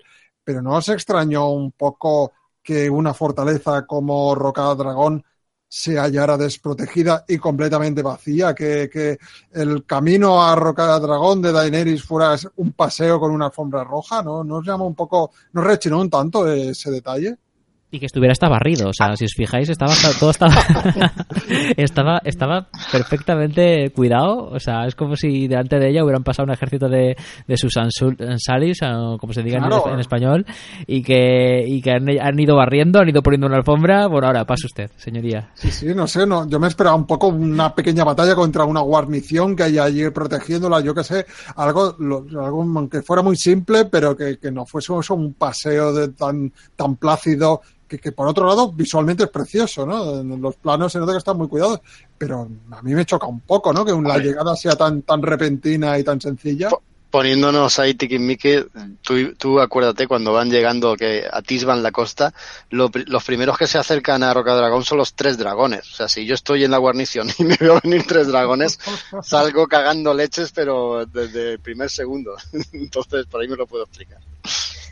Hombre, yo pienso que sí, es verdad, la conservación del castillo castillo está, está muy bien. Sí que es verdad que se ve polvo cuando pasa la mano por, por, por una mesa, pero yo pienso que todo esto está hecho a propósito. Eh, las últimas escenas que hemos visto de Daenerys han sido apoteósicas, que sí con los dragones, que sí los barcos, eran digamos como el, el culmen, era siempre alrededor de Daenerys. Entonces, casi esperábamos todos que cuando iba a entrar ese castillo pues casi que sonara un coro de ángeles. Y al revés fue todo muy frío y pienso que está hecho así a propósito. De hecho pasa por delante del trono y, ni lo mira. Y dice es que no quiero seguir ahondando más jolines pero pienso que sí que va encauzado por ahí porque esperamos un gran escenón de Daenerys en este momento que es la entrada a su hogar, que supuestamente sus orígenes, sus raíces y no lo hay. Hay la frialdad de que ya es una reina o, va a optar a, a, gobernar los siete reinos y ya piensa como, como una militar y va a lo que va al gran. Y luego, lo otro que os quería plantear, ¿realmente merecen personajes como el perro y Derek Dondarrion eh, o, o, bueno, o otros tantos personajes un tanto secundarios merecen estar forzosamente en el primer capítulo quitándole minutos a que aparezca más Seiya, a que aparezca más Daenerys. ¿Cómo lo veis eso vosotros? Eh, ¿Vosotros hubierais hecho eso o os hubierais guardado la presentación de alguno de estos eh, personajes, Brandon, Star, por ejemplo, para un segundo capítulo?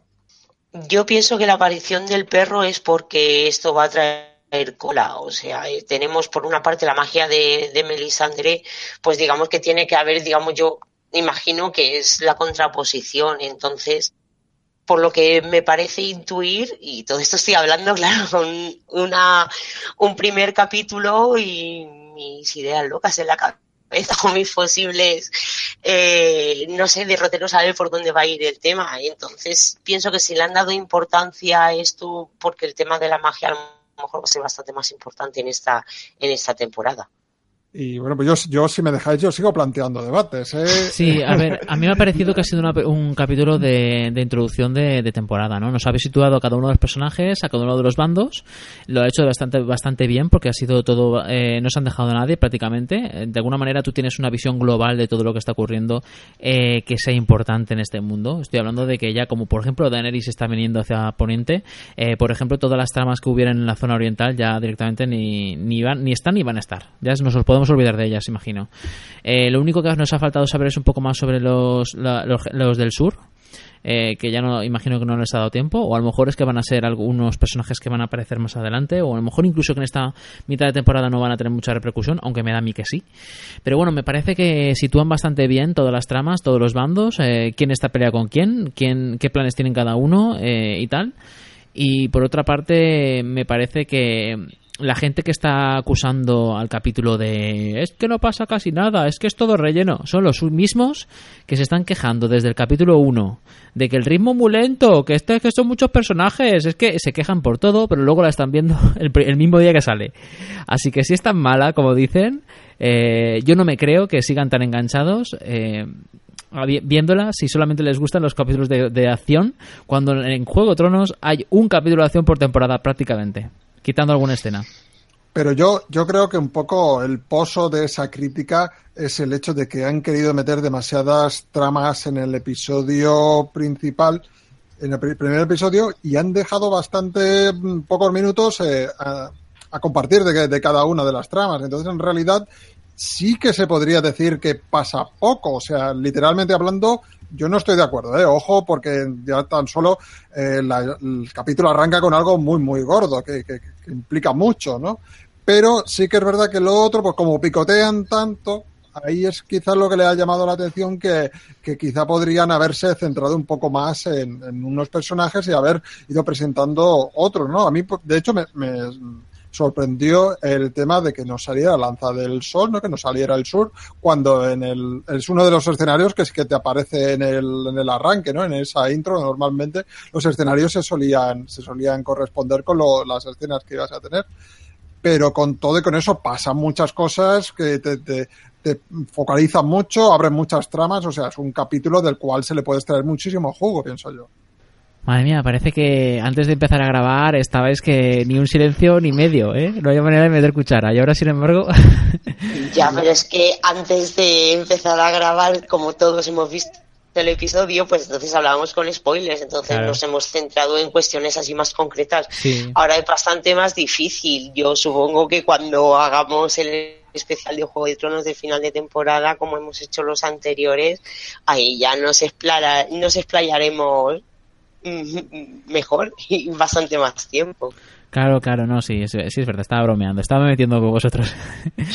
eh, a ver, eh, no sé si hemos hablado ya de la aparición del cameo de Ed Sheeran, que no, no ha sido el único cameo, pero ha sido el cameo más comentado. ¿Qué os ha parecido? Pues eso creo, creo que lo quería dejar en el aire, Maite, ¿eh, Víctor? No es por nada. Lo quería dejar claro, como, como posible no. spoiler, ¿en serio? Si lo están sí, diciendo por bueno. si lo están diciendo por todas las redes sociales eso spoiler tiene poco o sea en realidad que tenga cameo eso si apenas de hecho no dicen una sola frase creo no realmente solo cantaba parte de una canción él es un cantante no era pues por curiosidad no, no, ni pasa nada importante a su alrededor ni nada de nada y no dice ni una frase clave ni nada solo canta una una, una estrofa de una canción, pero no sé, lo había dicho por curiosidad a ver si a, quien estaba viendo el episodio o no lo había visto pillar al guiño. Pero bueno, ya sé, ya que lo has comentado, eh, pues sinceramente me sobraba. No hace mucho, pero claro, como es un personaje tan conocido y tan relacionado al mundo de la música, me chocó bastante verlo ahí y más que tampoco es que sea actor, es que él es, él es cantante y claro, el nivel de, de cualquier, hasta cualquier secundario que aparece en Juego de Tronos, pues directamente alguien que no esté relacionado con el medio y con las cámaras así de, de actuar, pues a mí me, me, me, chocó bastante y me descolocó un poco, pero bueno, de, estamos hablando de una escena a lo mejor de dos, tres minutos, no sí. un poco más, pero... Y estaría bien, yo lo quería traer a colación sobre todo por el por toda la polémica que ha habido al respecto. Yo creo que es una cosa que sí que podríamos comentar. Y es que hay mucha gente que le ha, le ha sentado fatal este cameo, no, no les parece que lo haya hecho bien.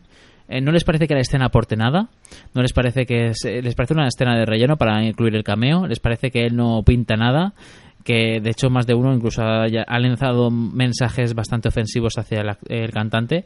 Y ha sido tan así la relación tan negativa eh, por parte de muchos fans de Juego de Tronos que el mismo cantante ha decidido cerrar su cuenta de Twitter porque decía que no aguantaba más el, la presión que le estaban haciendo todo colectivo de fans en general uh, hacia, hacia su persona concreta porque ha considerado que lo que le estaban haciendo es abusando, ¿no? De alguna manera estaban diciéndole eh, cosas del palo de si Arya mata a Siran valdrá la pena. O sea, hay cosas así que dices, por favor. Hombre, la, la, digamos que la escena imprescindible precisamente no es. Ahí sí que se le tiene que dar la razón. Siempre desde el respeto a que, bueno, pues eh, algún motivo habrá para haber metido a este cantante famoso o así. Digamos que es un poco de lo que más sobra dentro del, del capítulo. Pero bueno, no, no, sé, tampoco a mí no me parece que, que, que sobre. Tanta, tanta, acritud. Siempre, siempre hemos tenido este tipo de, de, de momentos eh, mundanos, ¿no? Dentro de la serie. Es uno más. Sí, pero es que a mí no me parece que sobre para nada, porque fijaros que en esta escena se demuestran dos cosas. Una, tenéis que saber que Arya eh, va en contra del bando de los Lannister y, el, y, va a saco. Entonces va cargándose a quien haga falta y más. Y se encuentra con un grupo de soldados de los Lannister que cada uno está pensando en su familia, en su padre que está en el barco, que se no sé qué. Y ahí es donde ella, pues de alguna manera se da cuenta de que son, o sea, que son personas, al fin y al cabo, que no son, no son soldados sin, sin alma, sin corazón, ¿vale? Eso tampoco es que le dé un...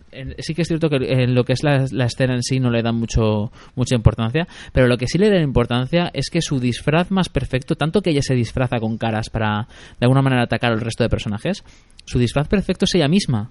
Porque ella misma, cuando le preguntan, ¿pero para qué vas a, a desembarco del rey? Y ella suelta, porque voy a asesinar a la reina. Y se quedan todos mirándola y se empiezan a reír a carcajadas. Porque su propio, su propio disfraz, el mejor disfraz de todos es el de niña, o sea, el de jovencita, que no podría matar ni, vamos, no podría hacer daño ni una mosca. Y, y sin embargo, pues fíjate tú la, la cabrona lo que ha hecho con los Frey.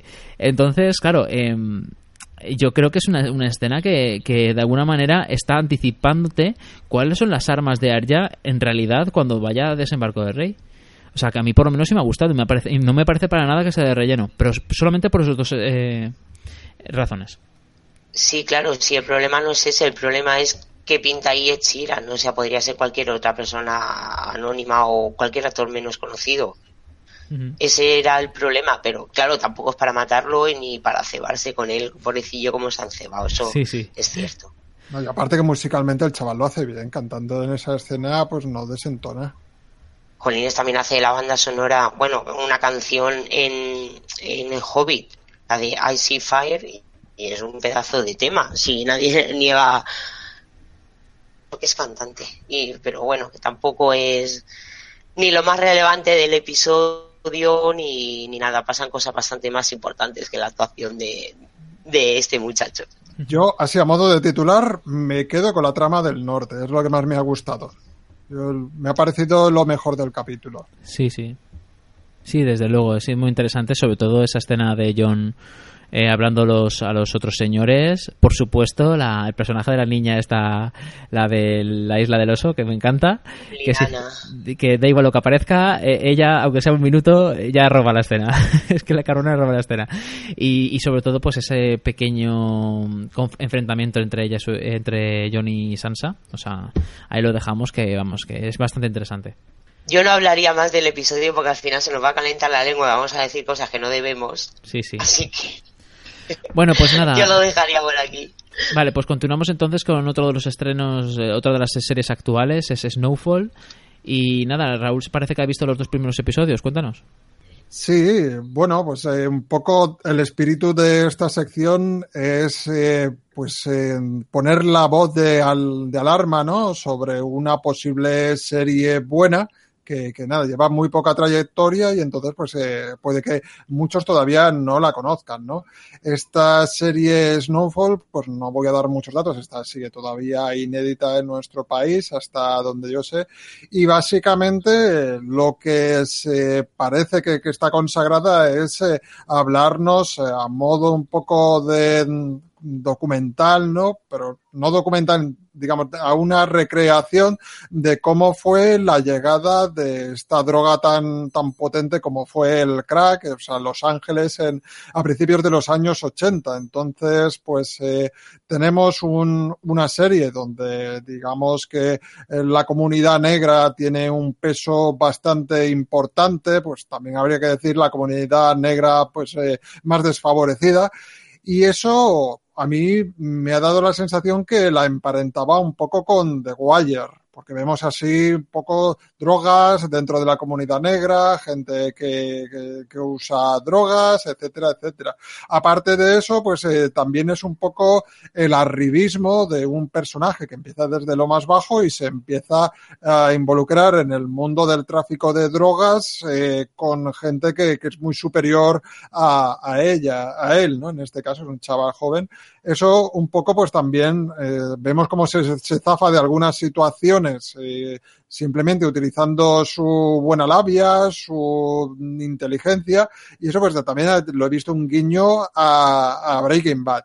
Entonces, un poco con, con, estas bases, pues he visto dos capítulos y me parece eso, ¿no? Me parece una serie que bebe de The Wire, que bebe de, de Breaking Bad, bebe de Narcos, también podría considerarse que tiene alguna influencia, pues, eh, no sé, un poco yo, entendéis, ¿no? Todo lo que es este contexto, ¿no? Series de, de bajos, de barrios bajos, de gente que está involucrada con, con la droga. Eh, algún punto de conspiración también se puede ver, porque hay un personaje que es de la CIA y, y parece ser que se va a hablar de todo el tema del, de la polémica de la contra nicaragüense financiada por la CIA, como la CIA se involucra en el mundo de, del tráfico de drogas para, para eso, ¿no? Para financiar guerrillas.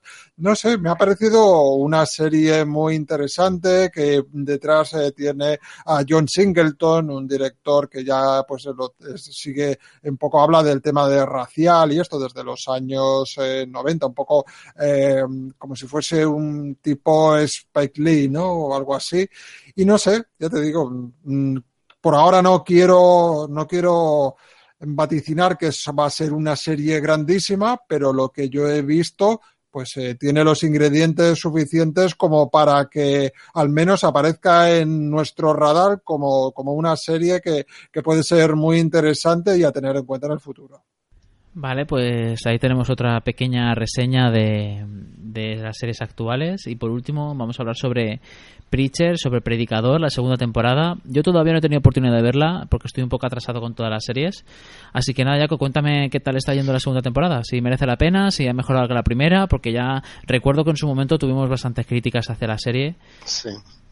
Sí, bueno, está mejor que la, que la primera. Yo aún así no soy el más indicado para ser objetivo con la serie, porque, claro, un fanático enamorado del cómic de Garcenis y de Dillon, pues no, no, no, puede tomarse en serio esta serie. Ya la primera temporada, tú lo has dicho, Víctor, echamos casi pestes y veneno por la boca cuando hablábamos de ella. Esta segunda continúa directamente donde quedó aquella, si nos acordamos, o para hacer un poco de, de memoria muy brevemente. Después de lo que pasan en el pueblo, pues ya sabemos que el predicador tiene dentro o ha, sido, o ha sido poseído de alguna manera por un ser que se llama Génesis, que le da el don de la palabra. O sea, él puede hacer que los demás hagan lo que él diga.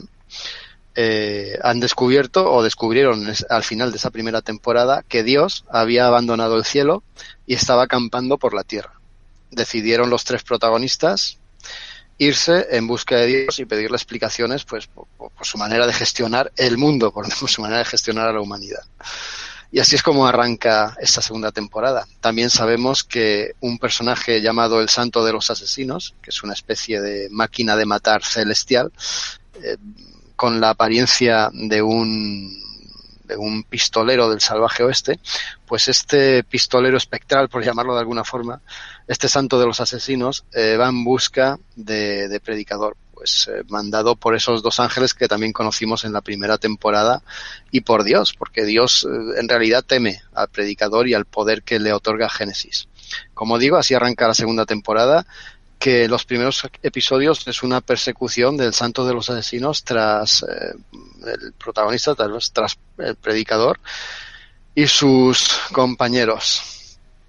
Eh, solo he visto los dos primeros, ahora creo, en el momento que decimos esto, que grabamos esto, creo que hay disponibles cuatro, yo no he pasado del segundo.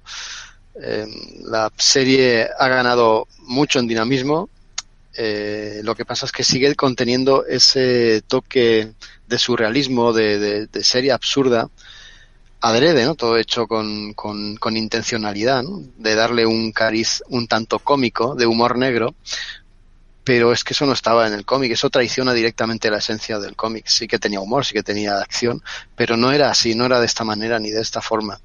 Los personajes no, no tampoco eran exactamente los mismos.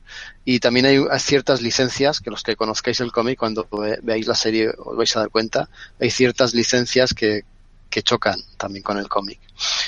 Ya no es que sea diferente al cómic lo que me echa para atrás, ¿no? Es el traicionar ese, esa esencia, ese espíritu que tenía el cómic de crítica y de, de, ocultar muchísimas otras cosas, muchos mensajes, crítica a la religión, a la sociedad, a los, a los poderes también a la forma de vida americana idealizada, todo eso. Todo eso aquí eh, ha desaparecido en pos de un espectáculo, pues que es eso, mucho, mucha comedia negra que tampoco de, deja de estar mal, ¿no? Tiene escenas memorables, y hay algunos momentos que tiene la serie que, que se quedan en la memoria, ¿eh? los vais a recordar y son graciosos, son sangrientos también y son impactantes. Seguramente a alguien que no conozca el cómic, la serie es muy posible que le guste, pero muy posible y pueda conectar con mayor facilidad con los personajes y pueda dejarse atrapar también por esa ¿cómo llamarlo? Por esa manera idiota y canalla de contar la historia. Una historia que por otro lado no tiene puñetero sentido, porque son tres tipejos que van en busca de Dios. O sea, tú, tú dime a mí qué sentido tiene ese argumento, entonces e, esa manera de afrontarlo es cuando, cuando entra en juego, ¿no? Y cuando se puede aceptar.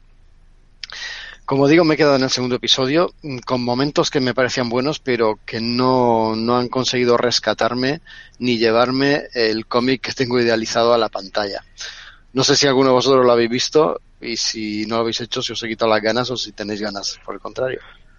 No, yo ni lo he visto ni lo veré. Yo quería, yo quería hacerte una pregunta porque, claro, a mí la primera también eché pestes, no me gustó absolutamente nada ya no que se apartara tanto de los cómics, es que los personajes, es que a la, actriz que hace de Tulip, es que me parece, me, saca de mis casillas. Es que me pone de muy mala leche, porque es que si dices tú que la propia trama ya pierde todo lo que la esencia, este personaje es que está completamente desvirtuado y no, no se parece en nada y me cae bastante mal. Pero bueno, en la primera temporada al final mm, más o menos la vi como una precuela de lo que luego iban a ser los cómics. ¿Va que se enfoca un poco más a eso o siguen a su bola? Y, Vamos enfocado a eso. Sí, va más enfocado a lo que ya es el cómic, pero no termina de digamos que se queda medio camino, porque el primer capítulo parece que va a eso y luego se transforma en otra cosa. Es, tampoco quiero hacer muchos spoilers.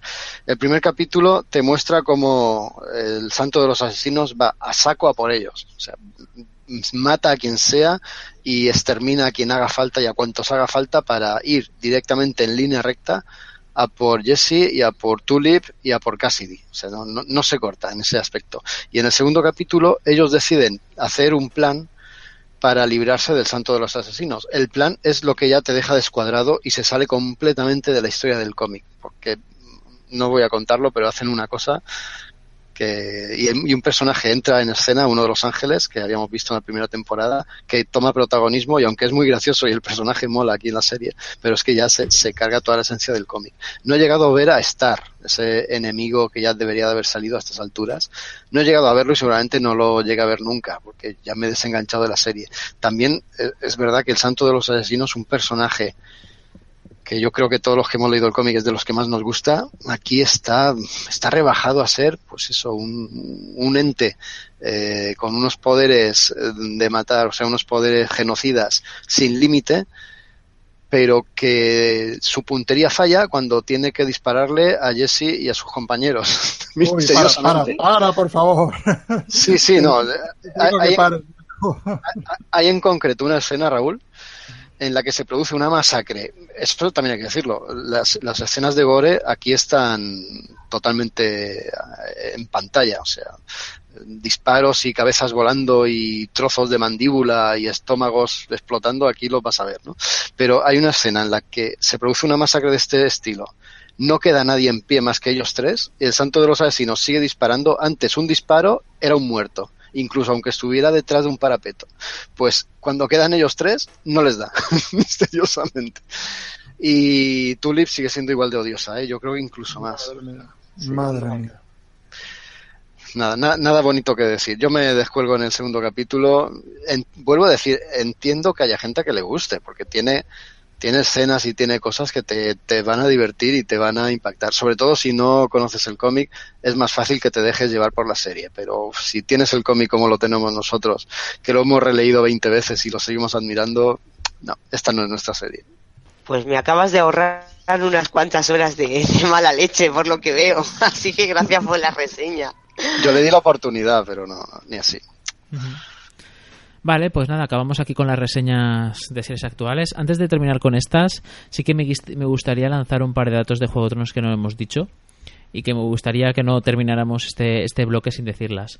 Eh, Juego de Tronos comenzó con 2,22 millones de, espectadores en el primer capítulo de la primera temporada. Eh, no he hecho más que subir poco a poco. ¿Y sabéis cuántos eh, millones de espectadores ha tenido este último episodio?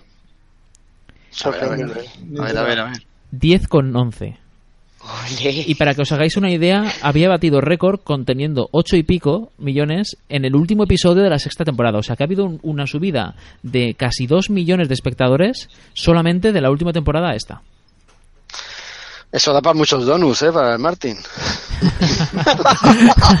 Qué cabrón.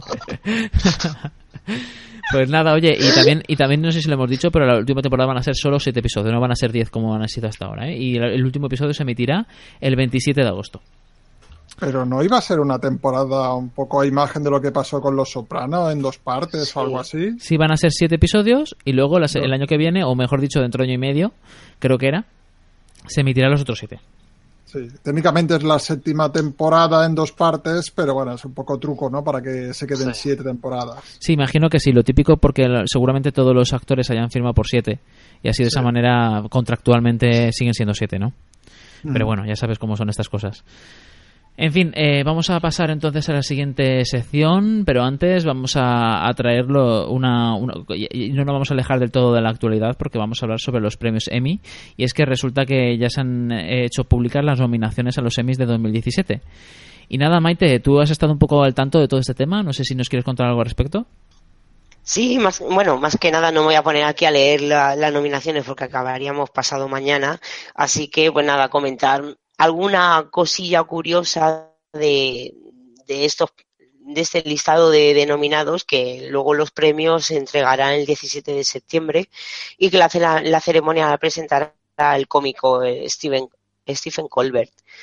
Lo que más ha llamado la atención, y por lo menos a mí supongo que a medio mundo cuando vimos el listado, es que Juego de Tronos no tiene ninguna nominación este año.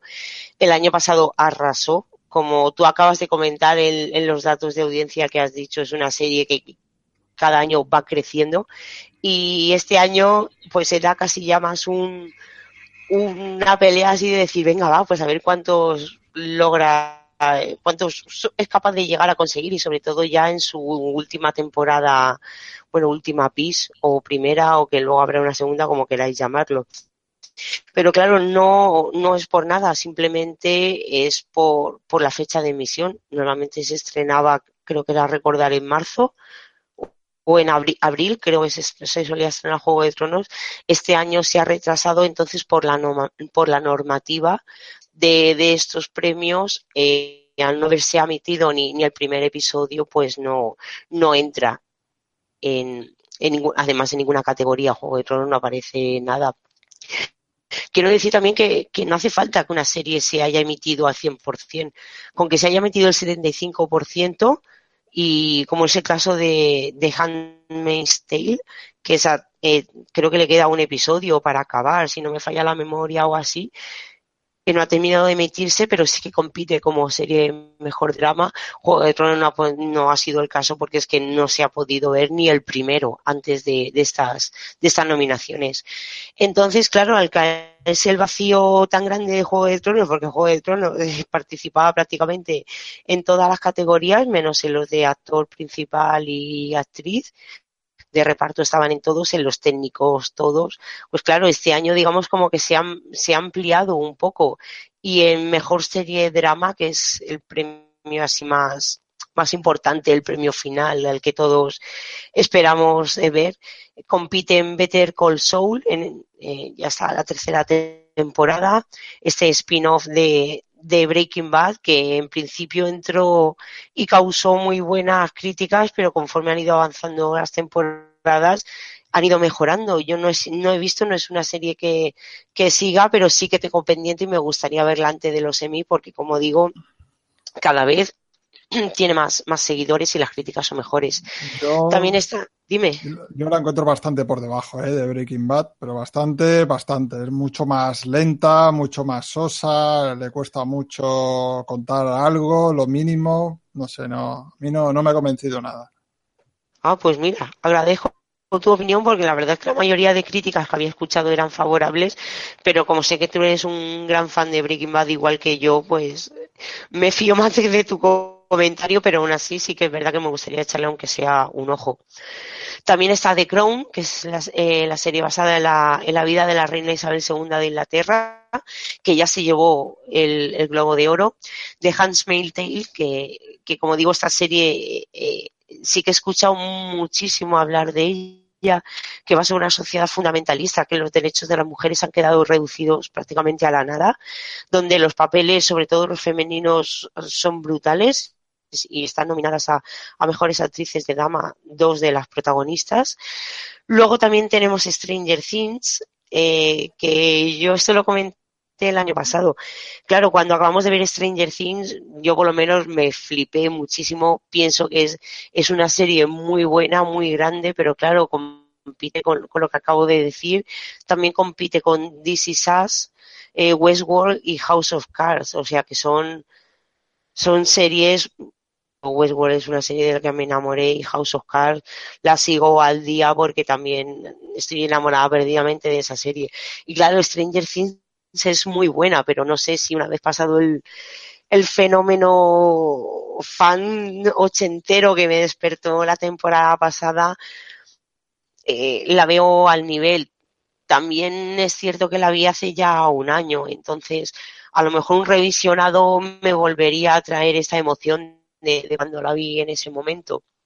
Yo, Y no sé, en cuanto a serie de drama lo veo bastante, o sea, ¿cuál es la mejor serie? ¿Cuál opinas de, de estas que hay? yo, yo no he visto, yo no he visto This Is Us, pero la más, las que más me chirrían son Stranger Things y Better Call Saul. Y sobre todo Stranger Things. Claro, es que lo que pasó que el año pasado decía, ¿y por qué no estaba nominada? Qué asco de vida. Y luego ahora, claro, es que sinceramente ver algo que te toque en ese momento el corazón, sí que es verdad que lo extrapolas todo mucho las sensaciones y luego la analizas un poco más en frío y sí que es muy buena. Yo estoy deseandísimo de verdad que empiece la segunda temporada, pero claro, es que el, el listón en, con el que compiten es muy alto y yo, yo, coincido con, contigo que sin haber visto Better Call Saul, pero sí que es verdad, el resto son, son una seriaza.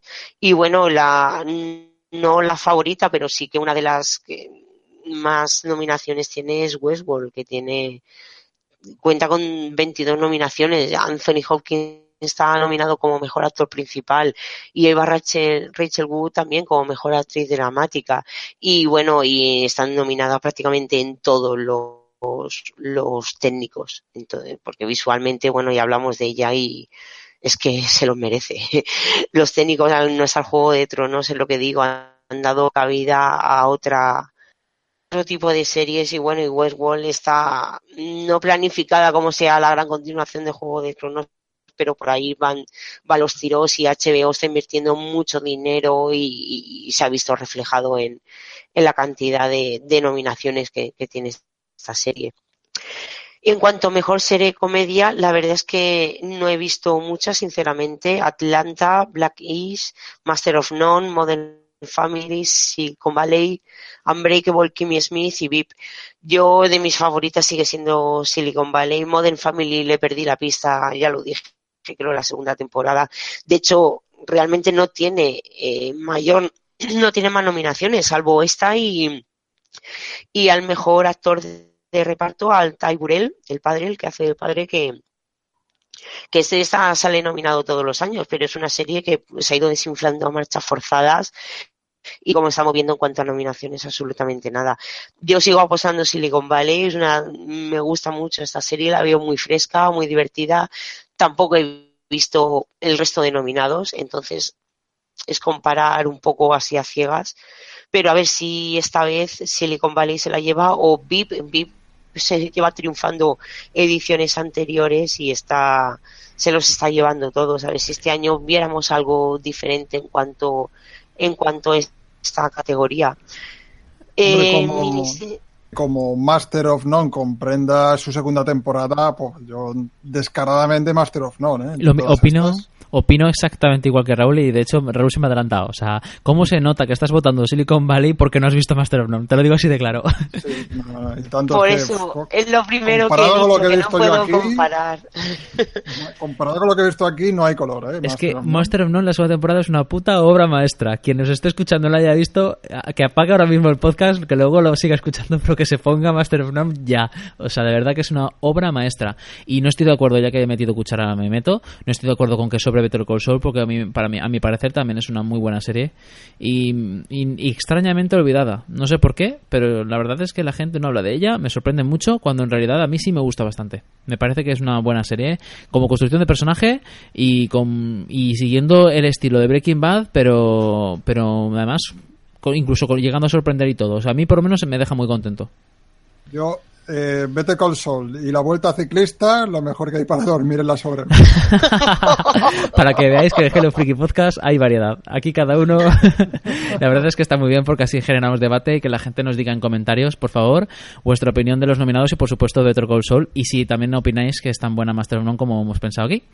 De- Desde luego Silicon Valley no lo estamos para nada, es una muy buena serie, pero joder, es que Master of a mí por lo menos me, me llegó al corazoncito, ¿eh? me llegó a la patata. Pues mira, no, no la he visto y mira, me habéis puesto los dientes largos para, para este agosto, me pienso pegar un atracón de series, va a ser una de las que, de las que voy a ver, nada más porque encima habéis coincidido los dos. O sea que tiene que ser buena sí o sí. Luego, eh, no me voy a alargar mucho más. Eh, estoy mirando así las categorías así más principales de mejor serie en cada una de las categorías, pero poco más voy a comentar. En mejor miniserie o película para, para televisión tenemos eh, Big Little eh, Fargo, que Fargo es otra serie que cada vez la gente comenta más, que le gusta más y ya que no se va por la tercera o cuarta temporada, pues es una de las nominadas. Eh, Feud, la de Betan Joan, esta es una serie que también le tengo muchísimas ganas porque, como, comentaba antes, está interpretada por dos, por dos pedazos de actrices, es Jessica Lange y Susan Sarandon, que interpretan a, a Joan Crawford y a Bette Davis ya en su decadencia, ya pasados los 50, que eran dos divas que se llevaban fatal y mm, como, como curiosidad, en, en la actualidad es que las dos optan al, al mismo premio, las dos actrices, a mejor actriz de drama y mira, tal y como interpretaban en la ficción, pues en la vida, en la vida real, pues mira, eh, van a ser rivales en esta ocasión. También tenemos a Genius y luego una serie que sé vosotros os encanta, que es The Night Of, que también está nominados a mejor actor de miniserie, eh, a Riz, eh, Ahmed y John Turulo, Turturo, perdón. Eh, los dos además pelean por la misma categoría, mejor actor de miniserie. Y como mejor actor secundario también están dos actores que también pelean por, por el mismo pa- papel en esta serie, que es Michael Kenneth y Bill Camp. Y bueno, supongo que vosotros para, vos- para vosotros la favorita será The Night Off. No sé.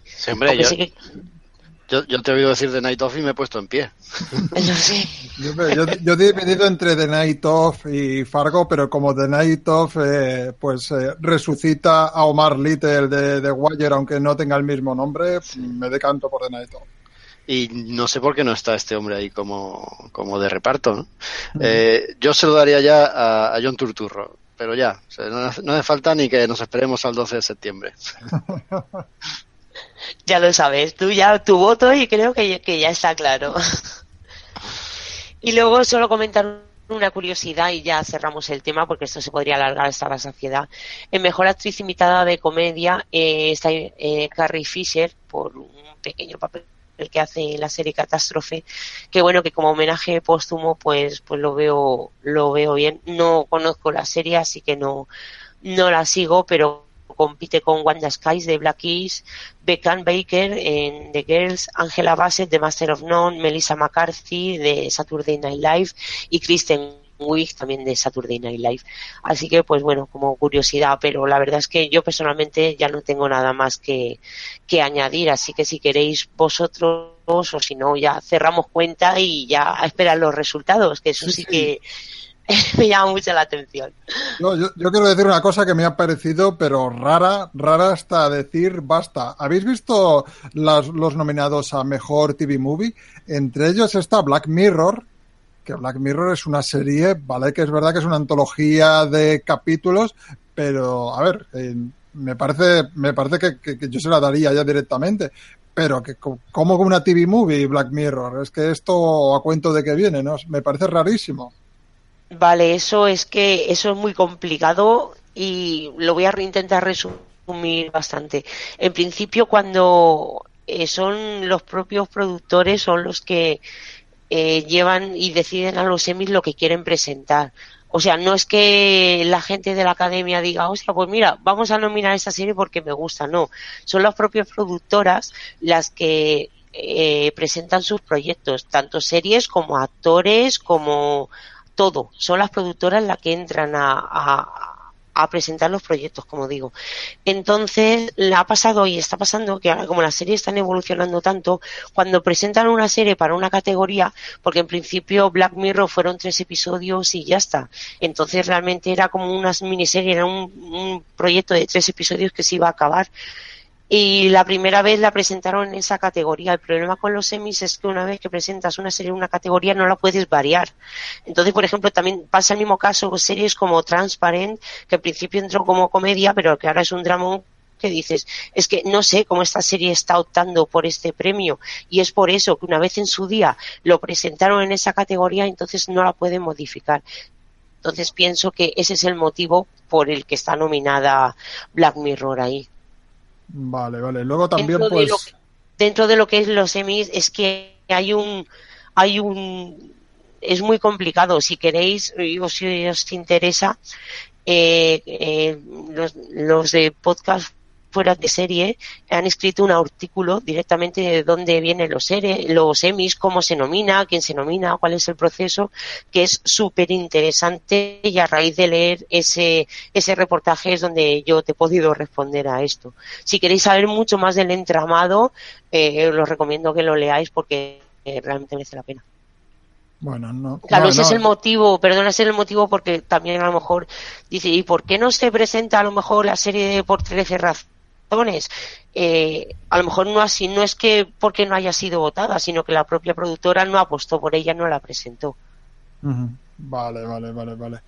Y luego, pues no sé, también me, me extraña un poco la, que no esté presente de Leftovers, la serie esta que de la HBO que acababa esta temporada y un poco, pues ya, ya por ser la última temporada, pues siempre estas cosas suelen, suelen aparecer en este tipo de nominaciones, ¿no? Me ha llamado la atención también. Claro, a Girls le pasa lo mismo, que también yo esperaba alguna nominación por ser eso exactamente la, la última temporada y ya que finalizara la serie definitivamente y también la he echado en falta, sinceramente. Y, y yo por mi parte ya no tengo nada más que, que aportar. Vale, perfecto. Pues oye, un buen repaso sobre las nominaciones de los Emmy. Ya veremos quién gana. El próximo 12 de septiembre va a ser la gala, ¿no? ¿Jaco has dicho antes? 17, el 17. Ah, el 17. Vale, pues el 17, Es perfecto. el 17. Vale, muy bien, pues nada, continuamos entonces con las reseñas de las series de, esta, de este programa. Recuerdo que son American Ghost, Castlevania, Legión, Fargo y The Affair. Y nada, vamos a empezar con la temporada 1 de American Gods, eh, una serie que yo estoy seguro de que Raúl está deseando comentar como grandísimo fan que es de Neil Gaiman. Eh, empieza tú si un caso, porque tú, tú la has visto entera, yo he visto solo la mitad, luego sí eso ya me sumo. Sí, yo no, no sé yo si vamos a opinar igual o qué, porque claro, como tú has leído el libro, yo estoy seguro de que tu opinión va a ser mucho más rica. Pero bueno, eh, en mi caso ha sido una serie, bueno, eh, os pongo un poco en situación, una serie eh, basada, como sabéis, en la novela de Neil Gaiman, no es una de las novelas más conocidas del autor, sino la que más, eh, multipremiada, una serie que ha sido desarrollada por Brian Fuller y Michael Green y que ha sido emitida por el canal Starz. Una serie con con protagonistas eh, como Ricky Whittle, que es el que hace de Shadow Moon, quien quizá os, os suene de haber aparecido en la serie esta de The Hundred, de los 100. Luego tenemos a Emily Browning, también otra actriz conocida, que hace de Laura Moon, su mujer. Eh, tenemos una serie de personajes bastante curiosos, pero el más eh, importante y más eh, carismático y, el que el que hace que esta serie sea todavía o todavía mejor o que merezca la pena, ¿no? Eh, Ian McShane, un grandísimo actor que hace de Mr. Wednesday o Mr. Miércoles y cuya eh, verdadera identidad no voy a revelar ahora mismo aquí. Y nada, una serie eh, cuya primera temporada ha, ha costado de 8 episodios que se han emitido entre el 30 de abril y el 18 de junio con unos un número de espectadores inferior al, al- millón. Eh, han estado rondando entre los 0,9 y 0,7 millones, 0,6 millones. Eh, también hay que decir que es un canal privado, entonces es normal que tenga menos millones, ¿vale? Y nada, pues, ¿qué decir de esta serie? Una serie cu- cuyo argumento es bastante complejo, porque a ver cómo lo explico. Imaginaros que, que los dioses viven en, en, nuestro mundo y que tienen y que se, se disfrazan de, de, personas, pero que tienen sus poderes y que se mimetizan y que van afectando o no al mundo según quieren y que son más poderosos o menos poderosos pues según la gente crea en ellos o no. Entonces se tienen que buscar las castañas para, para conseguir que la gente crea en ellos de una manera u otra en, en la época actual en la que en la cual prácticamente nadie va a creer, por ejemplo, los dioses antiguos, ¿no? Y nada, no, es una serie bastante curiosa en el sentido de que, primero que, en mi opinión, sí que sabe trabajar bastante bien lo que es el, la tensión y el misterio, porque poco a poco te va construyendo lo que es una mitología que se nota que está muy currada, o sea, que se, nota que está trabajada en el sentido de que parece que hay mucho más ahí que todavía falta por contar, pero al mismo tiempo lo hace, lo trabaja de una manera un poco superficial para mi gusto, como si se quedara con unos pocos, se quedara rayando un poco la superficie y no es hasta ya tirando casi al final de la temporada cuando ya la cosa un poco escala, ¿no? Pero eso, por otra parte, lo que hace, en mi opinión, es dar la, la, oportunidad de que, mm, de que los personajes se desenvuelvan y se construyan y evolucionen en un ámbito más, más pequeño, ¿no? Que no sea tan grandilocuente como puede ser los dioses y luchando unos contra otros ni movidas así, sino que de alguna manera se centra más en el personaje de Shadow Moon y cómo él se va enfrentando a esta nueva situación y cómo el espectador a través de él también lo hace, ¿no? Entonces eso es interesante, el cómo está construido, el cómo al mismo tiempo que él va descubriendo cosas lo va descubriendo tú y cómo también el personaje de Mr. Wednesday que siempre está ahí e intentando enseñarle, intentando enseñarte ti también cómo funciona ese mundo que, que es American Gods. Y en ese sentido, pues oye, me ha gustado la serie, la verdad, me ha parecido entretenida. Eh, amena, con cosas interesantes y que sin embargo me ha parecido un poco superficial y que daba para más. Pero me parece que es al fin y al cabo la primera temporada y ya veremos a dónde lleva todo esto. Sí, yo he leído la novela y entonces, pues, bueno, no la tengo precisamente fresca, pero sí que, sí que un poco la, la recuerdo. También he, ido a la hipnosis y tal para, para eso, ¿no? Para rememorarla.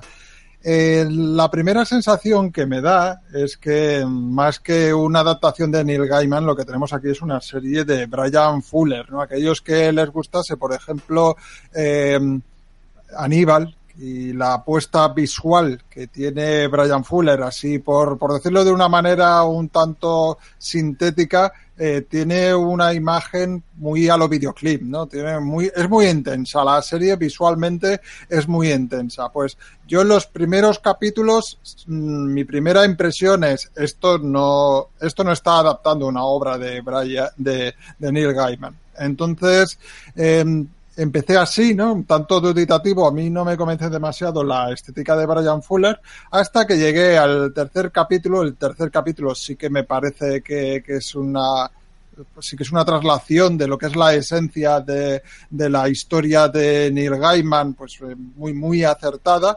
Luego eh, me he quedado en el cuarto capítulo, el cuarto capítulo veo que tampoco me ha gustado mucho, entonces me da la sensación que es una serie que te está dando una de cal y una de arena en tanto en cuanto eso, ¿no? Por un lado sí que me parece un poco que traiciona el espíritu de la novela, porque la novela lo que quiere es mantenerte el misterio de quién es Dios y quién no es Dios, ¿no? Dentro de este drama.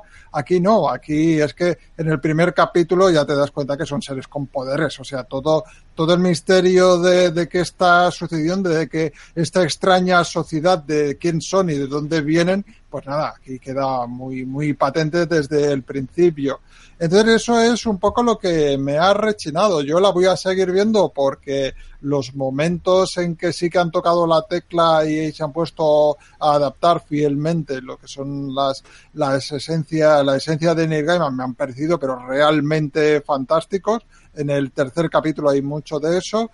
Y luego, pues, eh, tú lo has comentado un poco de pasada, yo también certifico que el casting es un casting impresionante. O sea, aquí tenemos una de buenos actores, muchas caras conocidas, eh, viniendo de secundarios del cine y otros que, que son mitos de la televisión, ¿no? Ian McShane, pues un poco por lo que, por el, el papel que, que, tuvo, por ejemplo, en Deadwood, ¿no? De HBO, pues es, aquí ha quedado consagrado, ¿no? Como una de las grandes eh, figuras de, de, de, la televisión a reivindicar. Entonces es eso, estamos ante una serie que a mí me, me tiene con pues, pues me tiene contradecido, ¿no? Hay cosas que me gustan y hay cosas que no. Yo sí que hubiera, por otro lado, rebajado la intensidad visual que tienen los capítulos, que es que un poco a mí me resulta un tanto cargante. Pues nada, entonces yo creo que lo vamos a dejar ahí, que la gente la vea, porque como hay mucha gente que todavía no habrá visto, imagino, pues que se animen y que nos dejen también en comentarios qué opinan ellos. Eh, si están de acuerdo conmigo, si sobre todo si han visto también la novela, que nos digan también si, si están de acuerdo con Raúl, con el respecto de que ha traicionado un poco el espíritu de Neil Gaiman. Y nada, pues eso, que nos comenten un poco cuál es su, opinión al respecto de esta serie. Y nada, continuamos con otra serie, esta vez de Netflix, que es Castlevania, ¿no? Esta serie que os habéis puesto los tres de acuerdo para ver y comentarme un poco qué os ha parecido.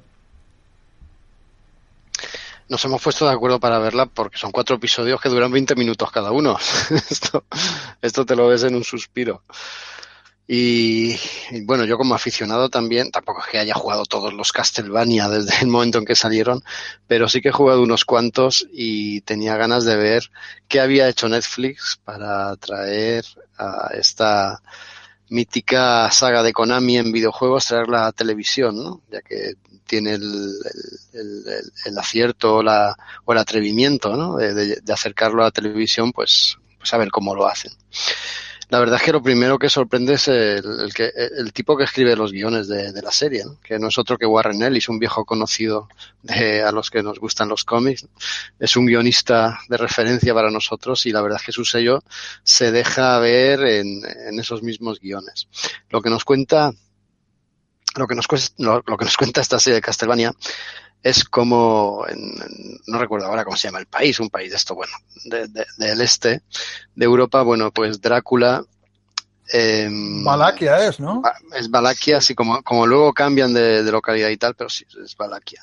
Bueno, allí eh, es un, un, poco el enfrentamiento, el, el enfrentamiento, el, uy, así lo digo, el enfrentamiento, que ya no sé ni hablar, de Drácula con las, eh, el, el, cristianismo que está eh, el catolicismo está ganando auge, está ganando fervor y está ganando también en virulencia y sobre todo los representantes de, esa misma creencia. ¿no?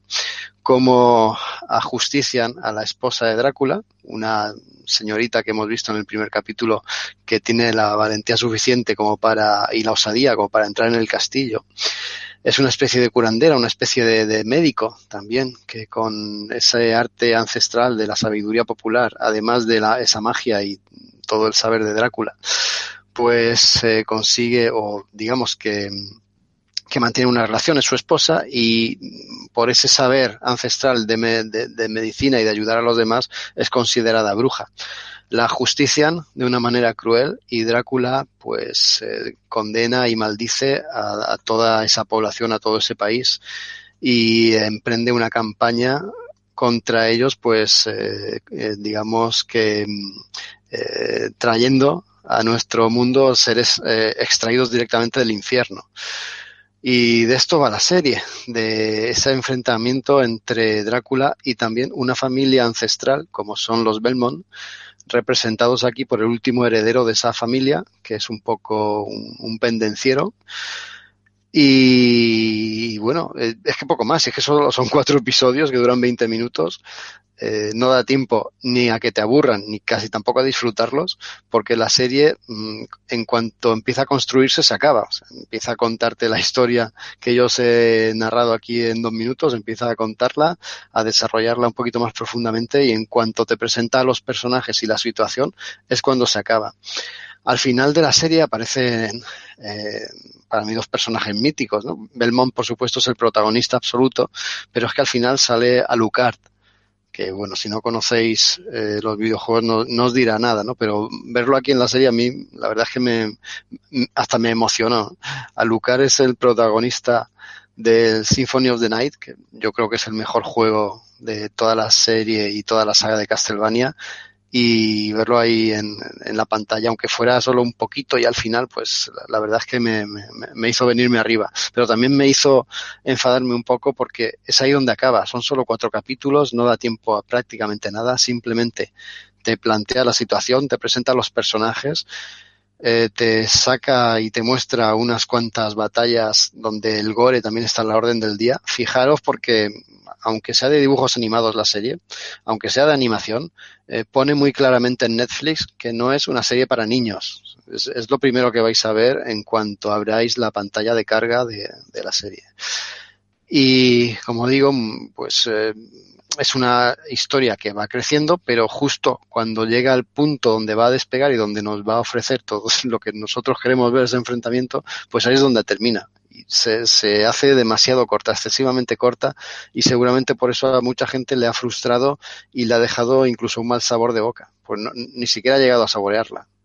Sí, pues el, el, mayor problema que tiene es la duración. La extensión es demasiado, demasiado exigua, porque por lo otro, pues es una serie que, que bueno, sí, vale, versa sobre un videojuego, si tienes una noción del videojuego, pues también ayuda, pero se sostiene bastante por sí misma, ¿no? Y luego me gusta ese toque que tiene de ser la hermana gamberra de todas estas, estas series de, de acción japonesas, ¿no? Como le da la vuelta a todo eso y la convierte en una serie de, de, de, mucho gore, muy gamberra, muy asesina, con, con unos diálogos increíbles. Ahí se nota muchísimo la mano de Warren Ellis.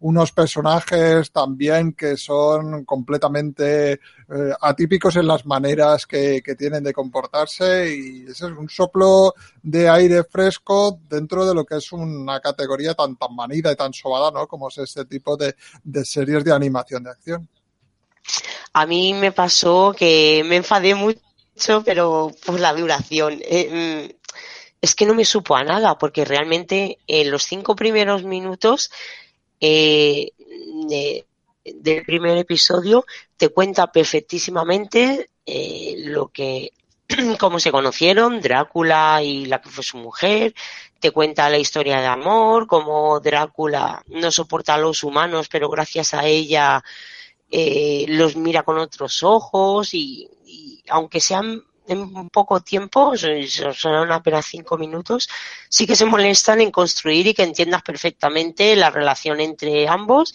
y cómo sufre y lo mal que lo pasa a Drácula cuando matan a su mujer y de ahí pues ya desencadena su ira. Entonces, claro, como al principio es ligerito, pues piensas que la serie va a seguir así. Pero claro, luego en presentar al resto de personajes, tanto a, a Belmont como a los oradores, unos religiosos que aparecen luego, claro, todo eso lo hace mucho más lento. Entonces, una vez que ya los tienes a todos los personajes, que es, venga, vamos a empezar, fin. Me frustró un montón, digo, me han estafado. Es que también a quién se lo, o sea, el formato este de la serie no lo entiendo, porque es que cuatro episodios es que hasta para ser una para ser una serie es muy corta, pero es que encima de 23 minutos, no sé, a lo mejor incluso si lo hubieran enfocado en modo película, hacer una trilogía, lo hubiera tomado diferente, pero a mí me siento mal, claro, al directamente ver serie, pues ya mi cabeza se montó una película y pensaba que iba a ser bastante más larga, pero claro, solo te dejan esto también hecho, porque es que la serie me encantó. Eh, Warren es que está ahí su mano desde el momento uno, vemos bofetones, sangre, palabras malsonantes y me encantó lo que ha comentado Jaco directamente que pusieran no es para niños. Entonces cuando me froté las manos y dije, aquí Warren Ellis va a estar desatado y realmente me enseñas todo esto y me lo das, pero es que no llega ni a dos horas y dices, bueno, ¿y ahora que tengo que esperar otro año? Pues y sí. eso es lo que me frustró bastante. Se, por lo visto, la siguiente temporada pues, tardará eso alrededor de un año, pero eh, por lo que tengo entendido ya cuenta con ocho capítulos. Quizás esto fue un poco un claro ejemplo de falta de confianza de Netflix en el proyecto y que ha visto que sí que ha funcionado, entonces pues quizá ya en su segunda temporada se ha decidido apostar más firmemente por ella. Pues yo le aplaudo porque otra temporada de cuatro episodios no está bonito eso, que jueguen con los sentimientos de las personas de esa manera. Bueno, pero yo creo que escenas como la de la cabra violada ya, ya paga la miniserie de cre con creces, ¿no? Esa escena en la taberna es memorable y aquí vemos eso, a Ellis puro y duro y, y lo que estamos acostumbrados a leer de él en los cómics y verlos reflejados ahí en animación, pues hombre, la sonrisa de la cara, esa escena no me la bajó en ningún momento, me pareció genial. La verdad es que ya a mí me has convencido, ya lo tengo que ver. Lo que pasa es que, claro, hay tantas series que siempre salgo de este tipo de programas con una libreta de pendientes todavía más grande, ¿no? La ventaja que tiene esta, Víctor, es que te la ves sin darte cuenta. Sí, Duran cortos. 20 minutos Sí. y eh, en un par de días, en un par de ratitos que tengas comiendo como sea, la, la ves sin darte cuenta. Sí, sí, sí. Desde luego, sí, por eso me la voy a apuntar, desde luego. Y nada, continuamos con otra que es Legión y cuéntanos, Maite, ¿qué te ha parecido? Pues bueno, eh, Legión es una serie que empezó a emitirse en, febrero de este año, que vi el primer episodio cuando lo emitieron a tiempo real, iba a decir, cuando mientras que lo emitían y me sorprendió. eh, el primer episodio además es largo, dura, dura una hora. Acabé con la sensación de que, de pensar de no sé qué he visto en esta hora, pero estoy deseando que llegue la semana siguiente para ver más. Eh, la semana siguiente vi el segundo episodio, eh, me quedé con la misma sensación de decir, sigo sin entender nada de lo que estoy viendo, así que tomé la decisión de esperar de que la temporada acabara completa y no dejar ese espacio de esa semana, ver un episodio al día o dos episodios al día, porque realmente el nivel de concentración que necesita esta serie para verla es considerable. Bueno, Legión es, eh, la serie está basada en unos, en unos cómics que se publicaron en, el, en 1985, que publicaron Claremont y, y Bill Sienkiewicz, eh, si no me equivoco y si no corregirme, compañeros comiqueros, en el primer tomo de los Nuevos Mutantes. Allí fue la primera aparición de, de David Haller, un personaje que crearon que es hijo de un mutante muy famoso, que no voy a decir, aunque seguro que vosotros que habéis leído los cómics, yo no, sabéis quién es, pero es que en la serie no lo dicen en esta primera temporada, cosa que me resultó muy curioso, pero, pero bueno, que no lo comentan. Pues eso, en el cómic es el único superviviente de un atentado y a raíz de ese trauma, pues comienza a manifestar sus poderes con varias personalidades diferentes. ¿Vale? Para la serie han cogido lo que es el personaje original, lo que es la idea, pero han decidido separarse bastante de los cómics y la historia va por otro derrotero. En esta serie tenemos a David, que desde pequeño le pasan cosas raras, pues escucha voces, las cosas se mueven solas a su alrededor, y conforme crece, pues la cosa va empeorando hasta que llega un momento que, que duda de lo que es real o si lo que le está pasando son alucinaciones. Bueno, lo llevan a, varios médicos y llegan a la conclusión de que es esquizofrénico y al final lo acaban ingresando en un psiquiátrico. Vemos que a este psiquiátrico llega una nueva paciente, una chica que se llama Cindy, que no soporta el contacto físico, ni siquiera que la rocen, y desde que se conocen, es, entre Cindy y David hay mucha química y comienzan una relación y como, como pareja. Un día, misteriosamente, Cindy desaparece del hospital y aparecen ahí unos tipos muy extraños simulando ser policías y que empiezan a hacer muchas preguntas a David. Pero estos supuestos policías eh, realmente saben lo que le ocurre a David y no es que sea esquizofrénico, es que realmente es un mutante y posiblemente el más poderoso del mundo, pero él no lo sabe y tampoco sabe cómo utilizar esos poderes. Y estos supuestos policías lo que le están haciendo a David es interrogarlo y le están haciendo una valoración para ver si es peligroso y si realmente es peligroso, pues directamente liquidarlo y acabar con él. Eh, Cindy, junto con unos amigos especiales, acuden a rescatar a David y aquí es donde comienza realmente la serie, donde comienza el problema de David para discernir qué es cierto, qué no lo es, quién es amigo o quién es enemigo.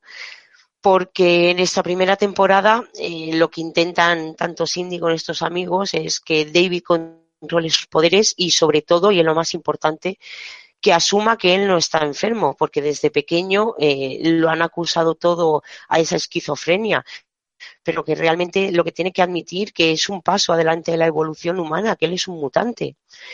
Tenemos el típico conflicto clásico de los X-Men, que una facción del gobierno que quiere controlarlos y si no es posible quiere eliminarlos, mientras por otro lado tenemos este grupo de mutantes que lucha contra eso y se dedica a buscar a otros mutantes pues para enseñarle y darles un propósito en sus vidas.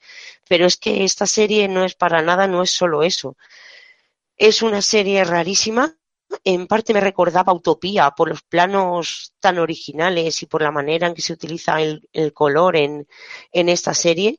Y en otra me recordaba a Twin Peaks porque es que es, es, una serie de verdad que es muy rayante y es, y es muy rara. Pero claro, está contada bajo el punto de vista de David, que como como dicho ya es esquizofrénico. Así que la versión de su realidad es un tanto extraña y por eso de ahí también la rareza de la serie. Sí que decir que aunque sea de superhéroes, que vaya buscando un Arrow, un Flash o un Daredevil en cuanto al tipo de serie me refiero, más, más lo típico de superhéroes, es que esta no es con, con ninguna. Y ya no comparada con rara con serie de superhéroes, es que es rara como serie normal.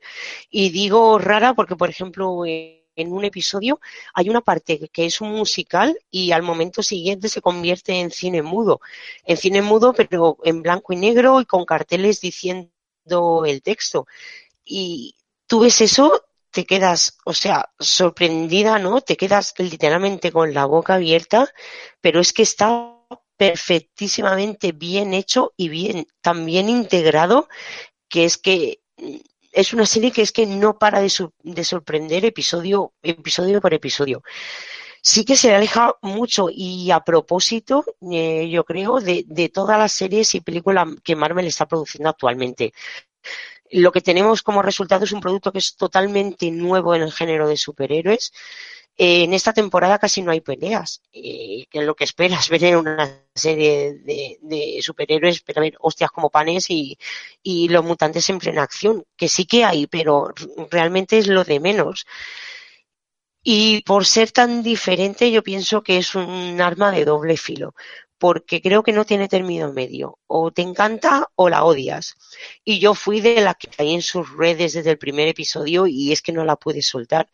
Pero sí que conozco muchísima gente que la ha dejado tras un segundo o un tercer episodio.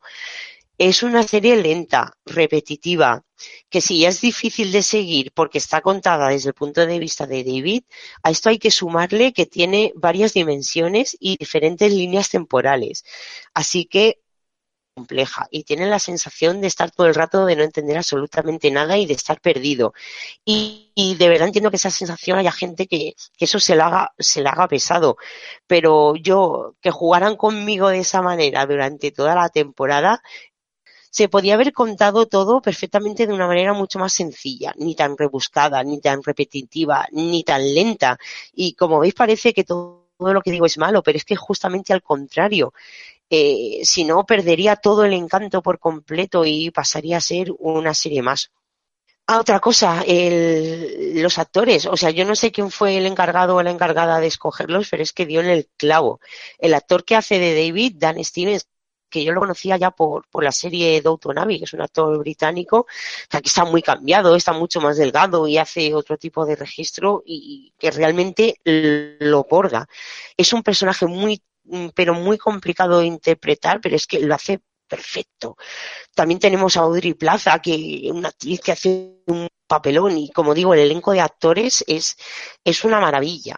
El director de la serie es Noah, Noah Hallway, que también hizo eh, la serie Fargo, la adaptación de la película, que Raúl lo conoce y a todos los que sigan la serie.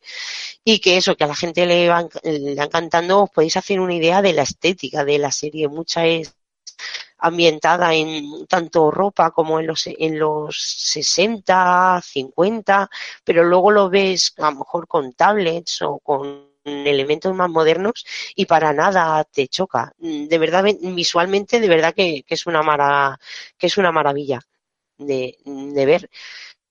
Yo la recomiendo, la recomiendo mucho, sobre todo, fijaros, la recomiendo para aquellas personas que, que a lo mejor el género de superhéroes le gusta, pero que quiere ver algo más o algo diferente, como, como es mi caso, y que a mí me han candilado, pero como digo, desde el momento uno. También digo que es muy fácil ver si esta serie te va a gustar o no. Si ves el primero o el segundo episodio y no te gustan, eh, no sigas. Es que es así de simple. No te voy a decir con que luego mejora, porque sí es cierto, pero si no entras en el juego de estos dos primeros episodios, no te moleste, porque esa repetición y este encanto que yo veo en esta serie, a ti te va a acabar y, y te vas a bajar del carro. Pero bueno, pues solo necesitas dos episodios y, y es muy fácil. Y además, luego en total la serie solo tiene ocho, no es muy larga. Pero lo dicho, si quieres picotear, eh, con los dos primeros episodios es suficiente. Y ojo y que no se me olvide comentarlo, porque el último episodio tiene escenas postcrédito que ya me acabaron de dejar loca del todo, que sinceramente no entendí, pero que, como digo, pues me han dejado encandilada para esperar. No sé ni siquiera si está renovada, pero yo voto por ella porque es que tenéis que verla. Yo os, por favor, que veáis, aunque sea estos dos primeros episodios, y hagáis este balance, porque a vosotros que encima también apreciáis y os gustan mucho los planos un poco más originales eh, originales, el color, la manera con la que juega el color esta serie es, brutal, eso lo vais a apreciar mucho y a lo mejor eh, es la manera de engancharos y que le deis a, esta, eh, le deis una oportunidad a esta serie. Y no me alargo más y mi, yo recomendarla, pero muy encarecidamente. Sí, yo es de las que tengo ahí pendientes en el punto de mira por eso, ¿no? Porque ya un poco va tocando que alguien le dé una vuelta a la tortilla, se arriesgue y haga cosas pues eh, de esta índole. Y bueno, pues eh, un poco los mutantes siempre han tenido ese carácter en el cómic, ¿no? De ser los que rompen moldes y los que experimentan un poco. Así que, bueno, pues empezaré a verlo y, seguiré tus directrices. Si el primero o el segundo no me convence, lo dejaré y si no, pues eh, para adelante. Lo que sí que te quería preguntar, Maite, es una serie que, tú dices que es compleja. Luego de recompensa, o sea, ¿es de las que poco a poco se van atando los cabos sueltos o de los que sin, sinceramente ya tampoco le prestes mucha atención que no se va, no va a afinar, yo qué sé, a adquirir coherencia, por decirlo así? A ver, sí que lo explican todo, pero partimos de la base de que son mutantes y ya he hablado que hay viajes, no, no viajes en el tiempo, o sea, hay viajes en otras dimensiones. Entonces, en el momento que eso, eso te lo tienes que tragar porque sí, ¿vale? Eso no es, no es razonable, son mutantes y ya está. Lo que es el hilo de la serie sí que está muy bien, muy bien ligado. Y, luego otra pregunta. Eh, ¿Está integrado de alguna manera dentro del universo mutante o, no tiene nada que ver? O sea, es, una serie autónoma a los mutantes en sí. A ver, yo soy una completa ignorante de los mutantes, solo conozco los X-Men y, poco más, pero no tiene absolutamente nada que ver. De hecho, y según he leído, lo he leído buscando información, porque como os he dicho, no he leído ni los cómics originales, eh, los secundarios y los personajes que rodean a David no aparecen en, en los cómics. O sea que es partiendo de esa originalidad de, de David Haller, eh, luego el resto es eso, va completamente por otros derroteros. Pero ahí sí que me gustaría que, por ejemplo, si alguno de vosotros la, la viera y sí que se ha leído esos cómics, me, me contara si, si estoy equivocada o no. Pero me parece entender que no tiene nada que ver. Muy bien. Bueno, pues continuamos con la siguiente reseña. Eh, la penúltima ya se, se, trata de la tercera temporada de Fargo. Una serie que, bueno, como sabéis, es una serie que se está emitiendo en FX y que está basada en, en la película de, los años 90, tan conocida por todos, eh, la de 96, que estaba eh, dirigida por los hermanos Cohen. Muy buena, por cierto, eh, os recomiendo que la veáis. Y nada, pues se ha creado una serie de 10 episodios por temporada que se lleva emitiendo pues desde 2014, ¿no? Y nada, pues más o menos ha mantenido más, más, o menos estable en lo que es la audiencia y en esta ocasión pues ha sido bastante curioso porque ha contado con protagonistas a Iwan McGregor interpretando a dos personajes, a dos hermanos, Emmett y Raymond Ray, eh, Stasi, y, y luego por otra parte hemos tenido a David Thewlis haciendo del villano, M, M Varga haciendo un papelón tanto Ewan McGregor como él han estado haciendo un papelón tremendo. Luego tenemos a Mary Elizabeth Winstead, eh, preciosa como siempre, haciendo de Nicky Swango. Y a Gloria Barger haciendo de. Bueno, perdón, a Carrie Coon haciendo de Gloria Barger. Y nada, pues una serie como siempre cuenta con. Es un poco estilo Breaking Bad, ¿no? Cuenta con una, serie de personajes que siempre son bastante carismáticos y que tienen cosas que te llaman la atención. Y de alguna manera, ya digo que David Zeulis y Ewan McGregor están sublimes y hacen, hacen unas actuaciones tremendas en una serie, una temporada que el argumento no es que dé mucho de sí en realidad, es bastante más simple que por ejemplo la segunda temporada. Yo imagino que han aprendido de que la segunda temporada se les fue un poco de las manos y se volvió un poco errática con tanto personaje, que tanta familia y tanta, tantos personajes por ahí van danzando. Em, pero en esta ocasión han sido muchos menos personajes y, se ha centrado más en, lo que hacían cada uno de ellos para intentar llevarse el gato al agua y sobre todo también en cómo se les iba yendo de las manos y cómo el VM Varga, el, villano de turno, iba moviendo hilos para conseguir lo que quería. Entonces es una serie más simple y al mismo tiempo más efectiva en ese sentido, pero sin embargo por otra parte no me ha parecido que tuviera la fuerza de las otras temporadas. Me ha parecido como si fuera una más. Eh, no sabría explicarlo. Es como si, como si no te terminara de interesar del todo, como si no te tuvieras, no te termines de creer todo lo que pasa. No sé, una cosa muy curiosa.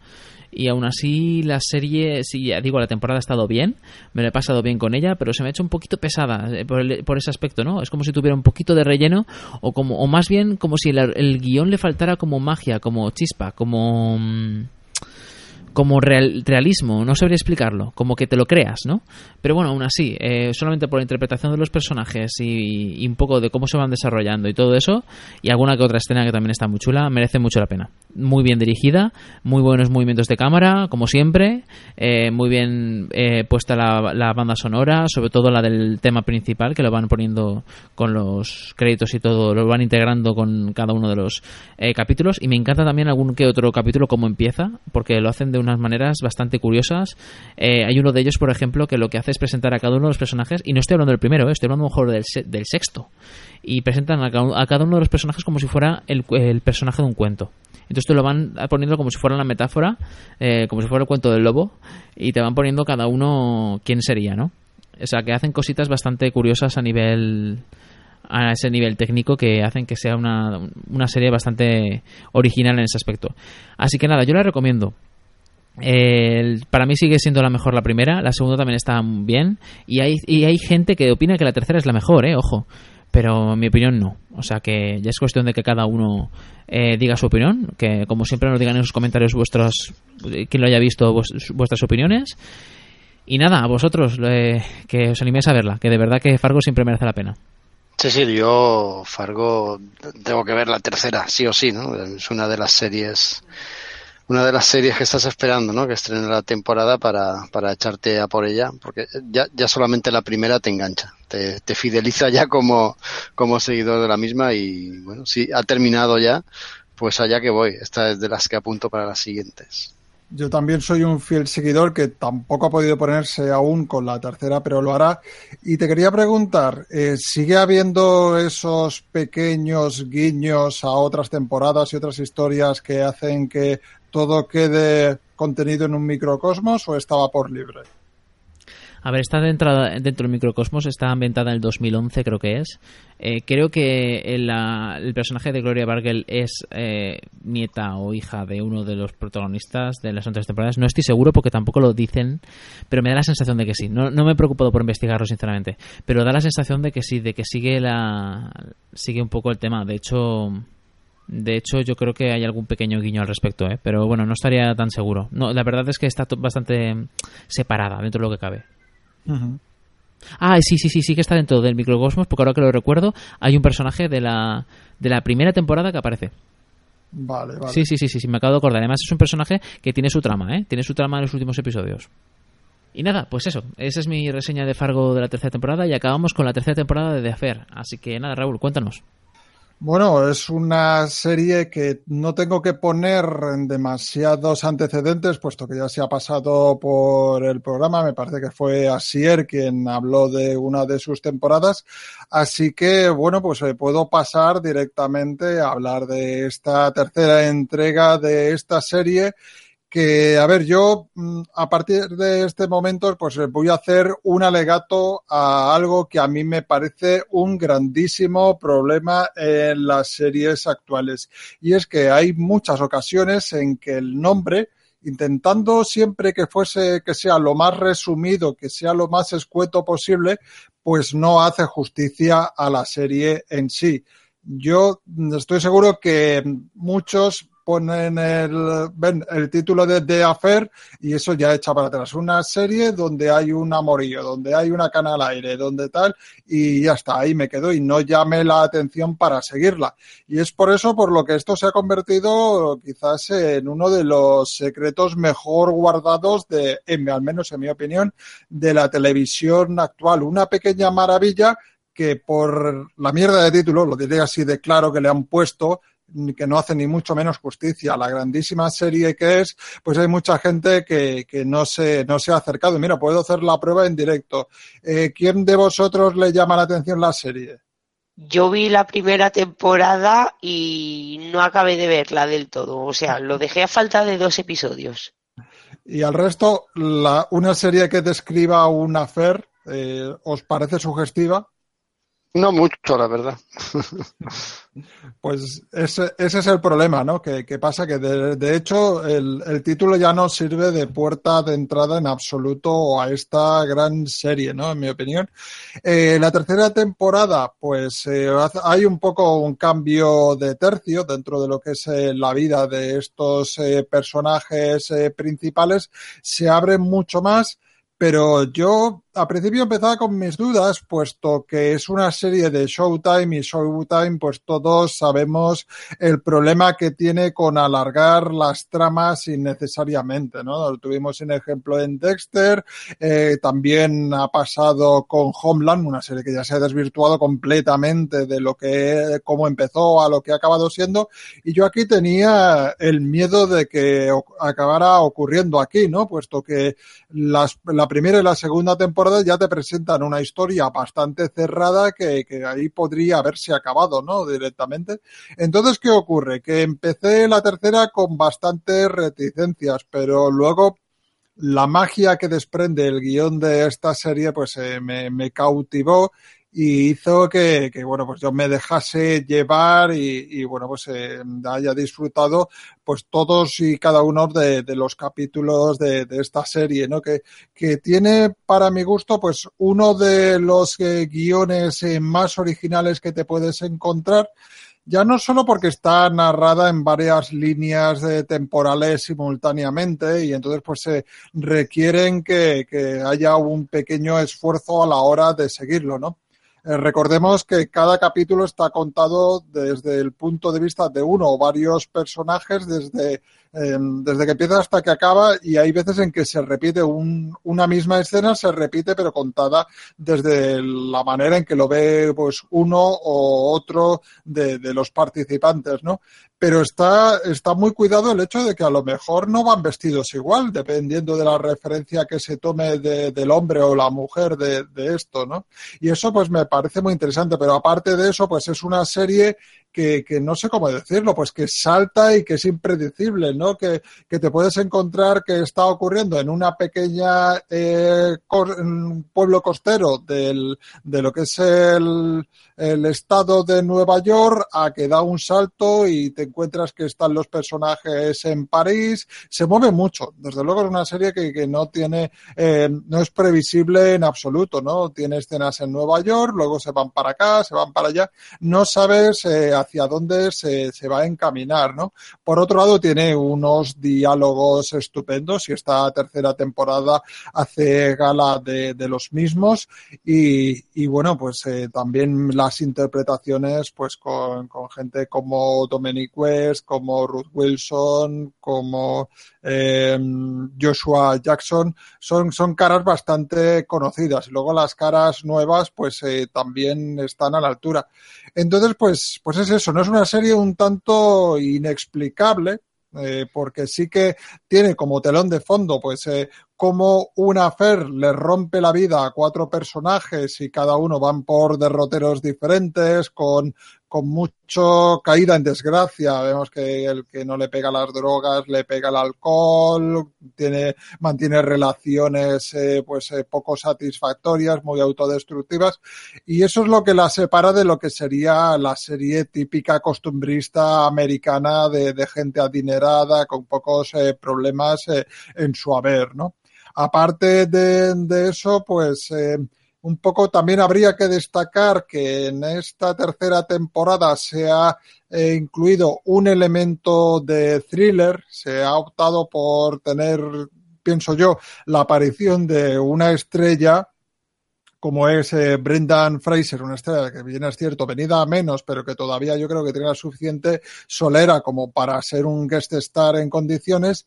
Y ha sido, mi, desde mi punto de vista, ha sido lo más flojo de la temporada, puesto que ha metido una trama de thriller que tampoco encaja demasiado con lo que habíamos visto hasta este momento que sinceramente aquellos que estamos un poco acostumbrados a este tipo de historias donde intentan engañarte pero que luego tiene un giro que intenta sorprender, un poco los que estamos ya un poco versados en este tipo de, de cosas, pues lo vemos venir a la legua lo que va a pasar, ¿no? Ahí sí que me he encontrado un pequeño fiasco por intentar que fuese una serie que, que, tratase de algo que en realidad no trata, ¿no? Lo interesante son los personajes y lo que les ocurre.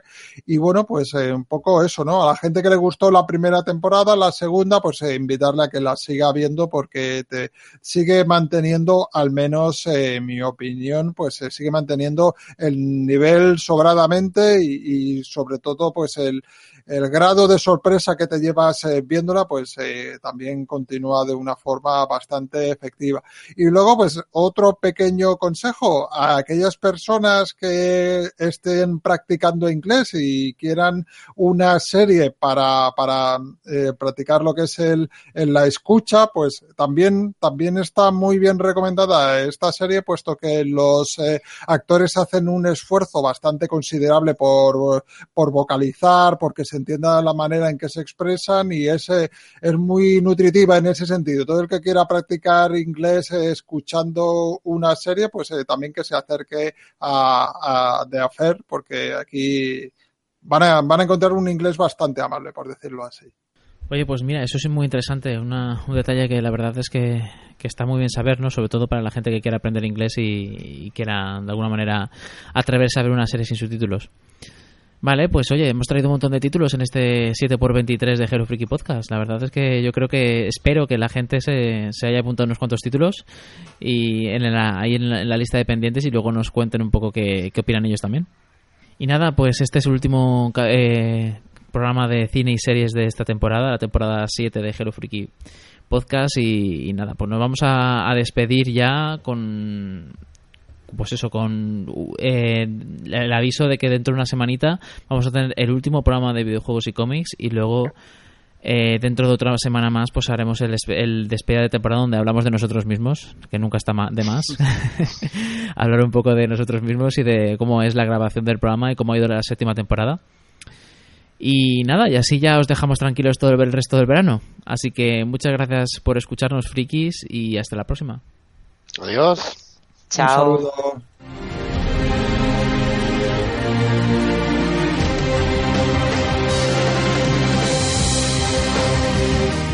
Recuerda, puedes encontrarnos en www.hellofreaky.com.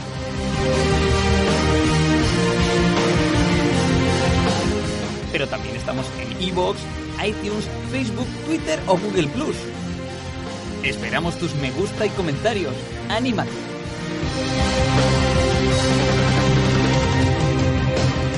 Muchas gracias por habernos escuchado, frikis.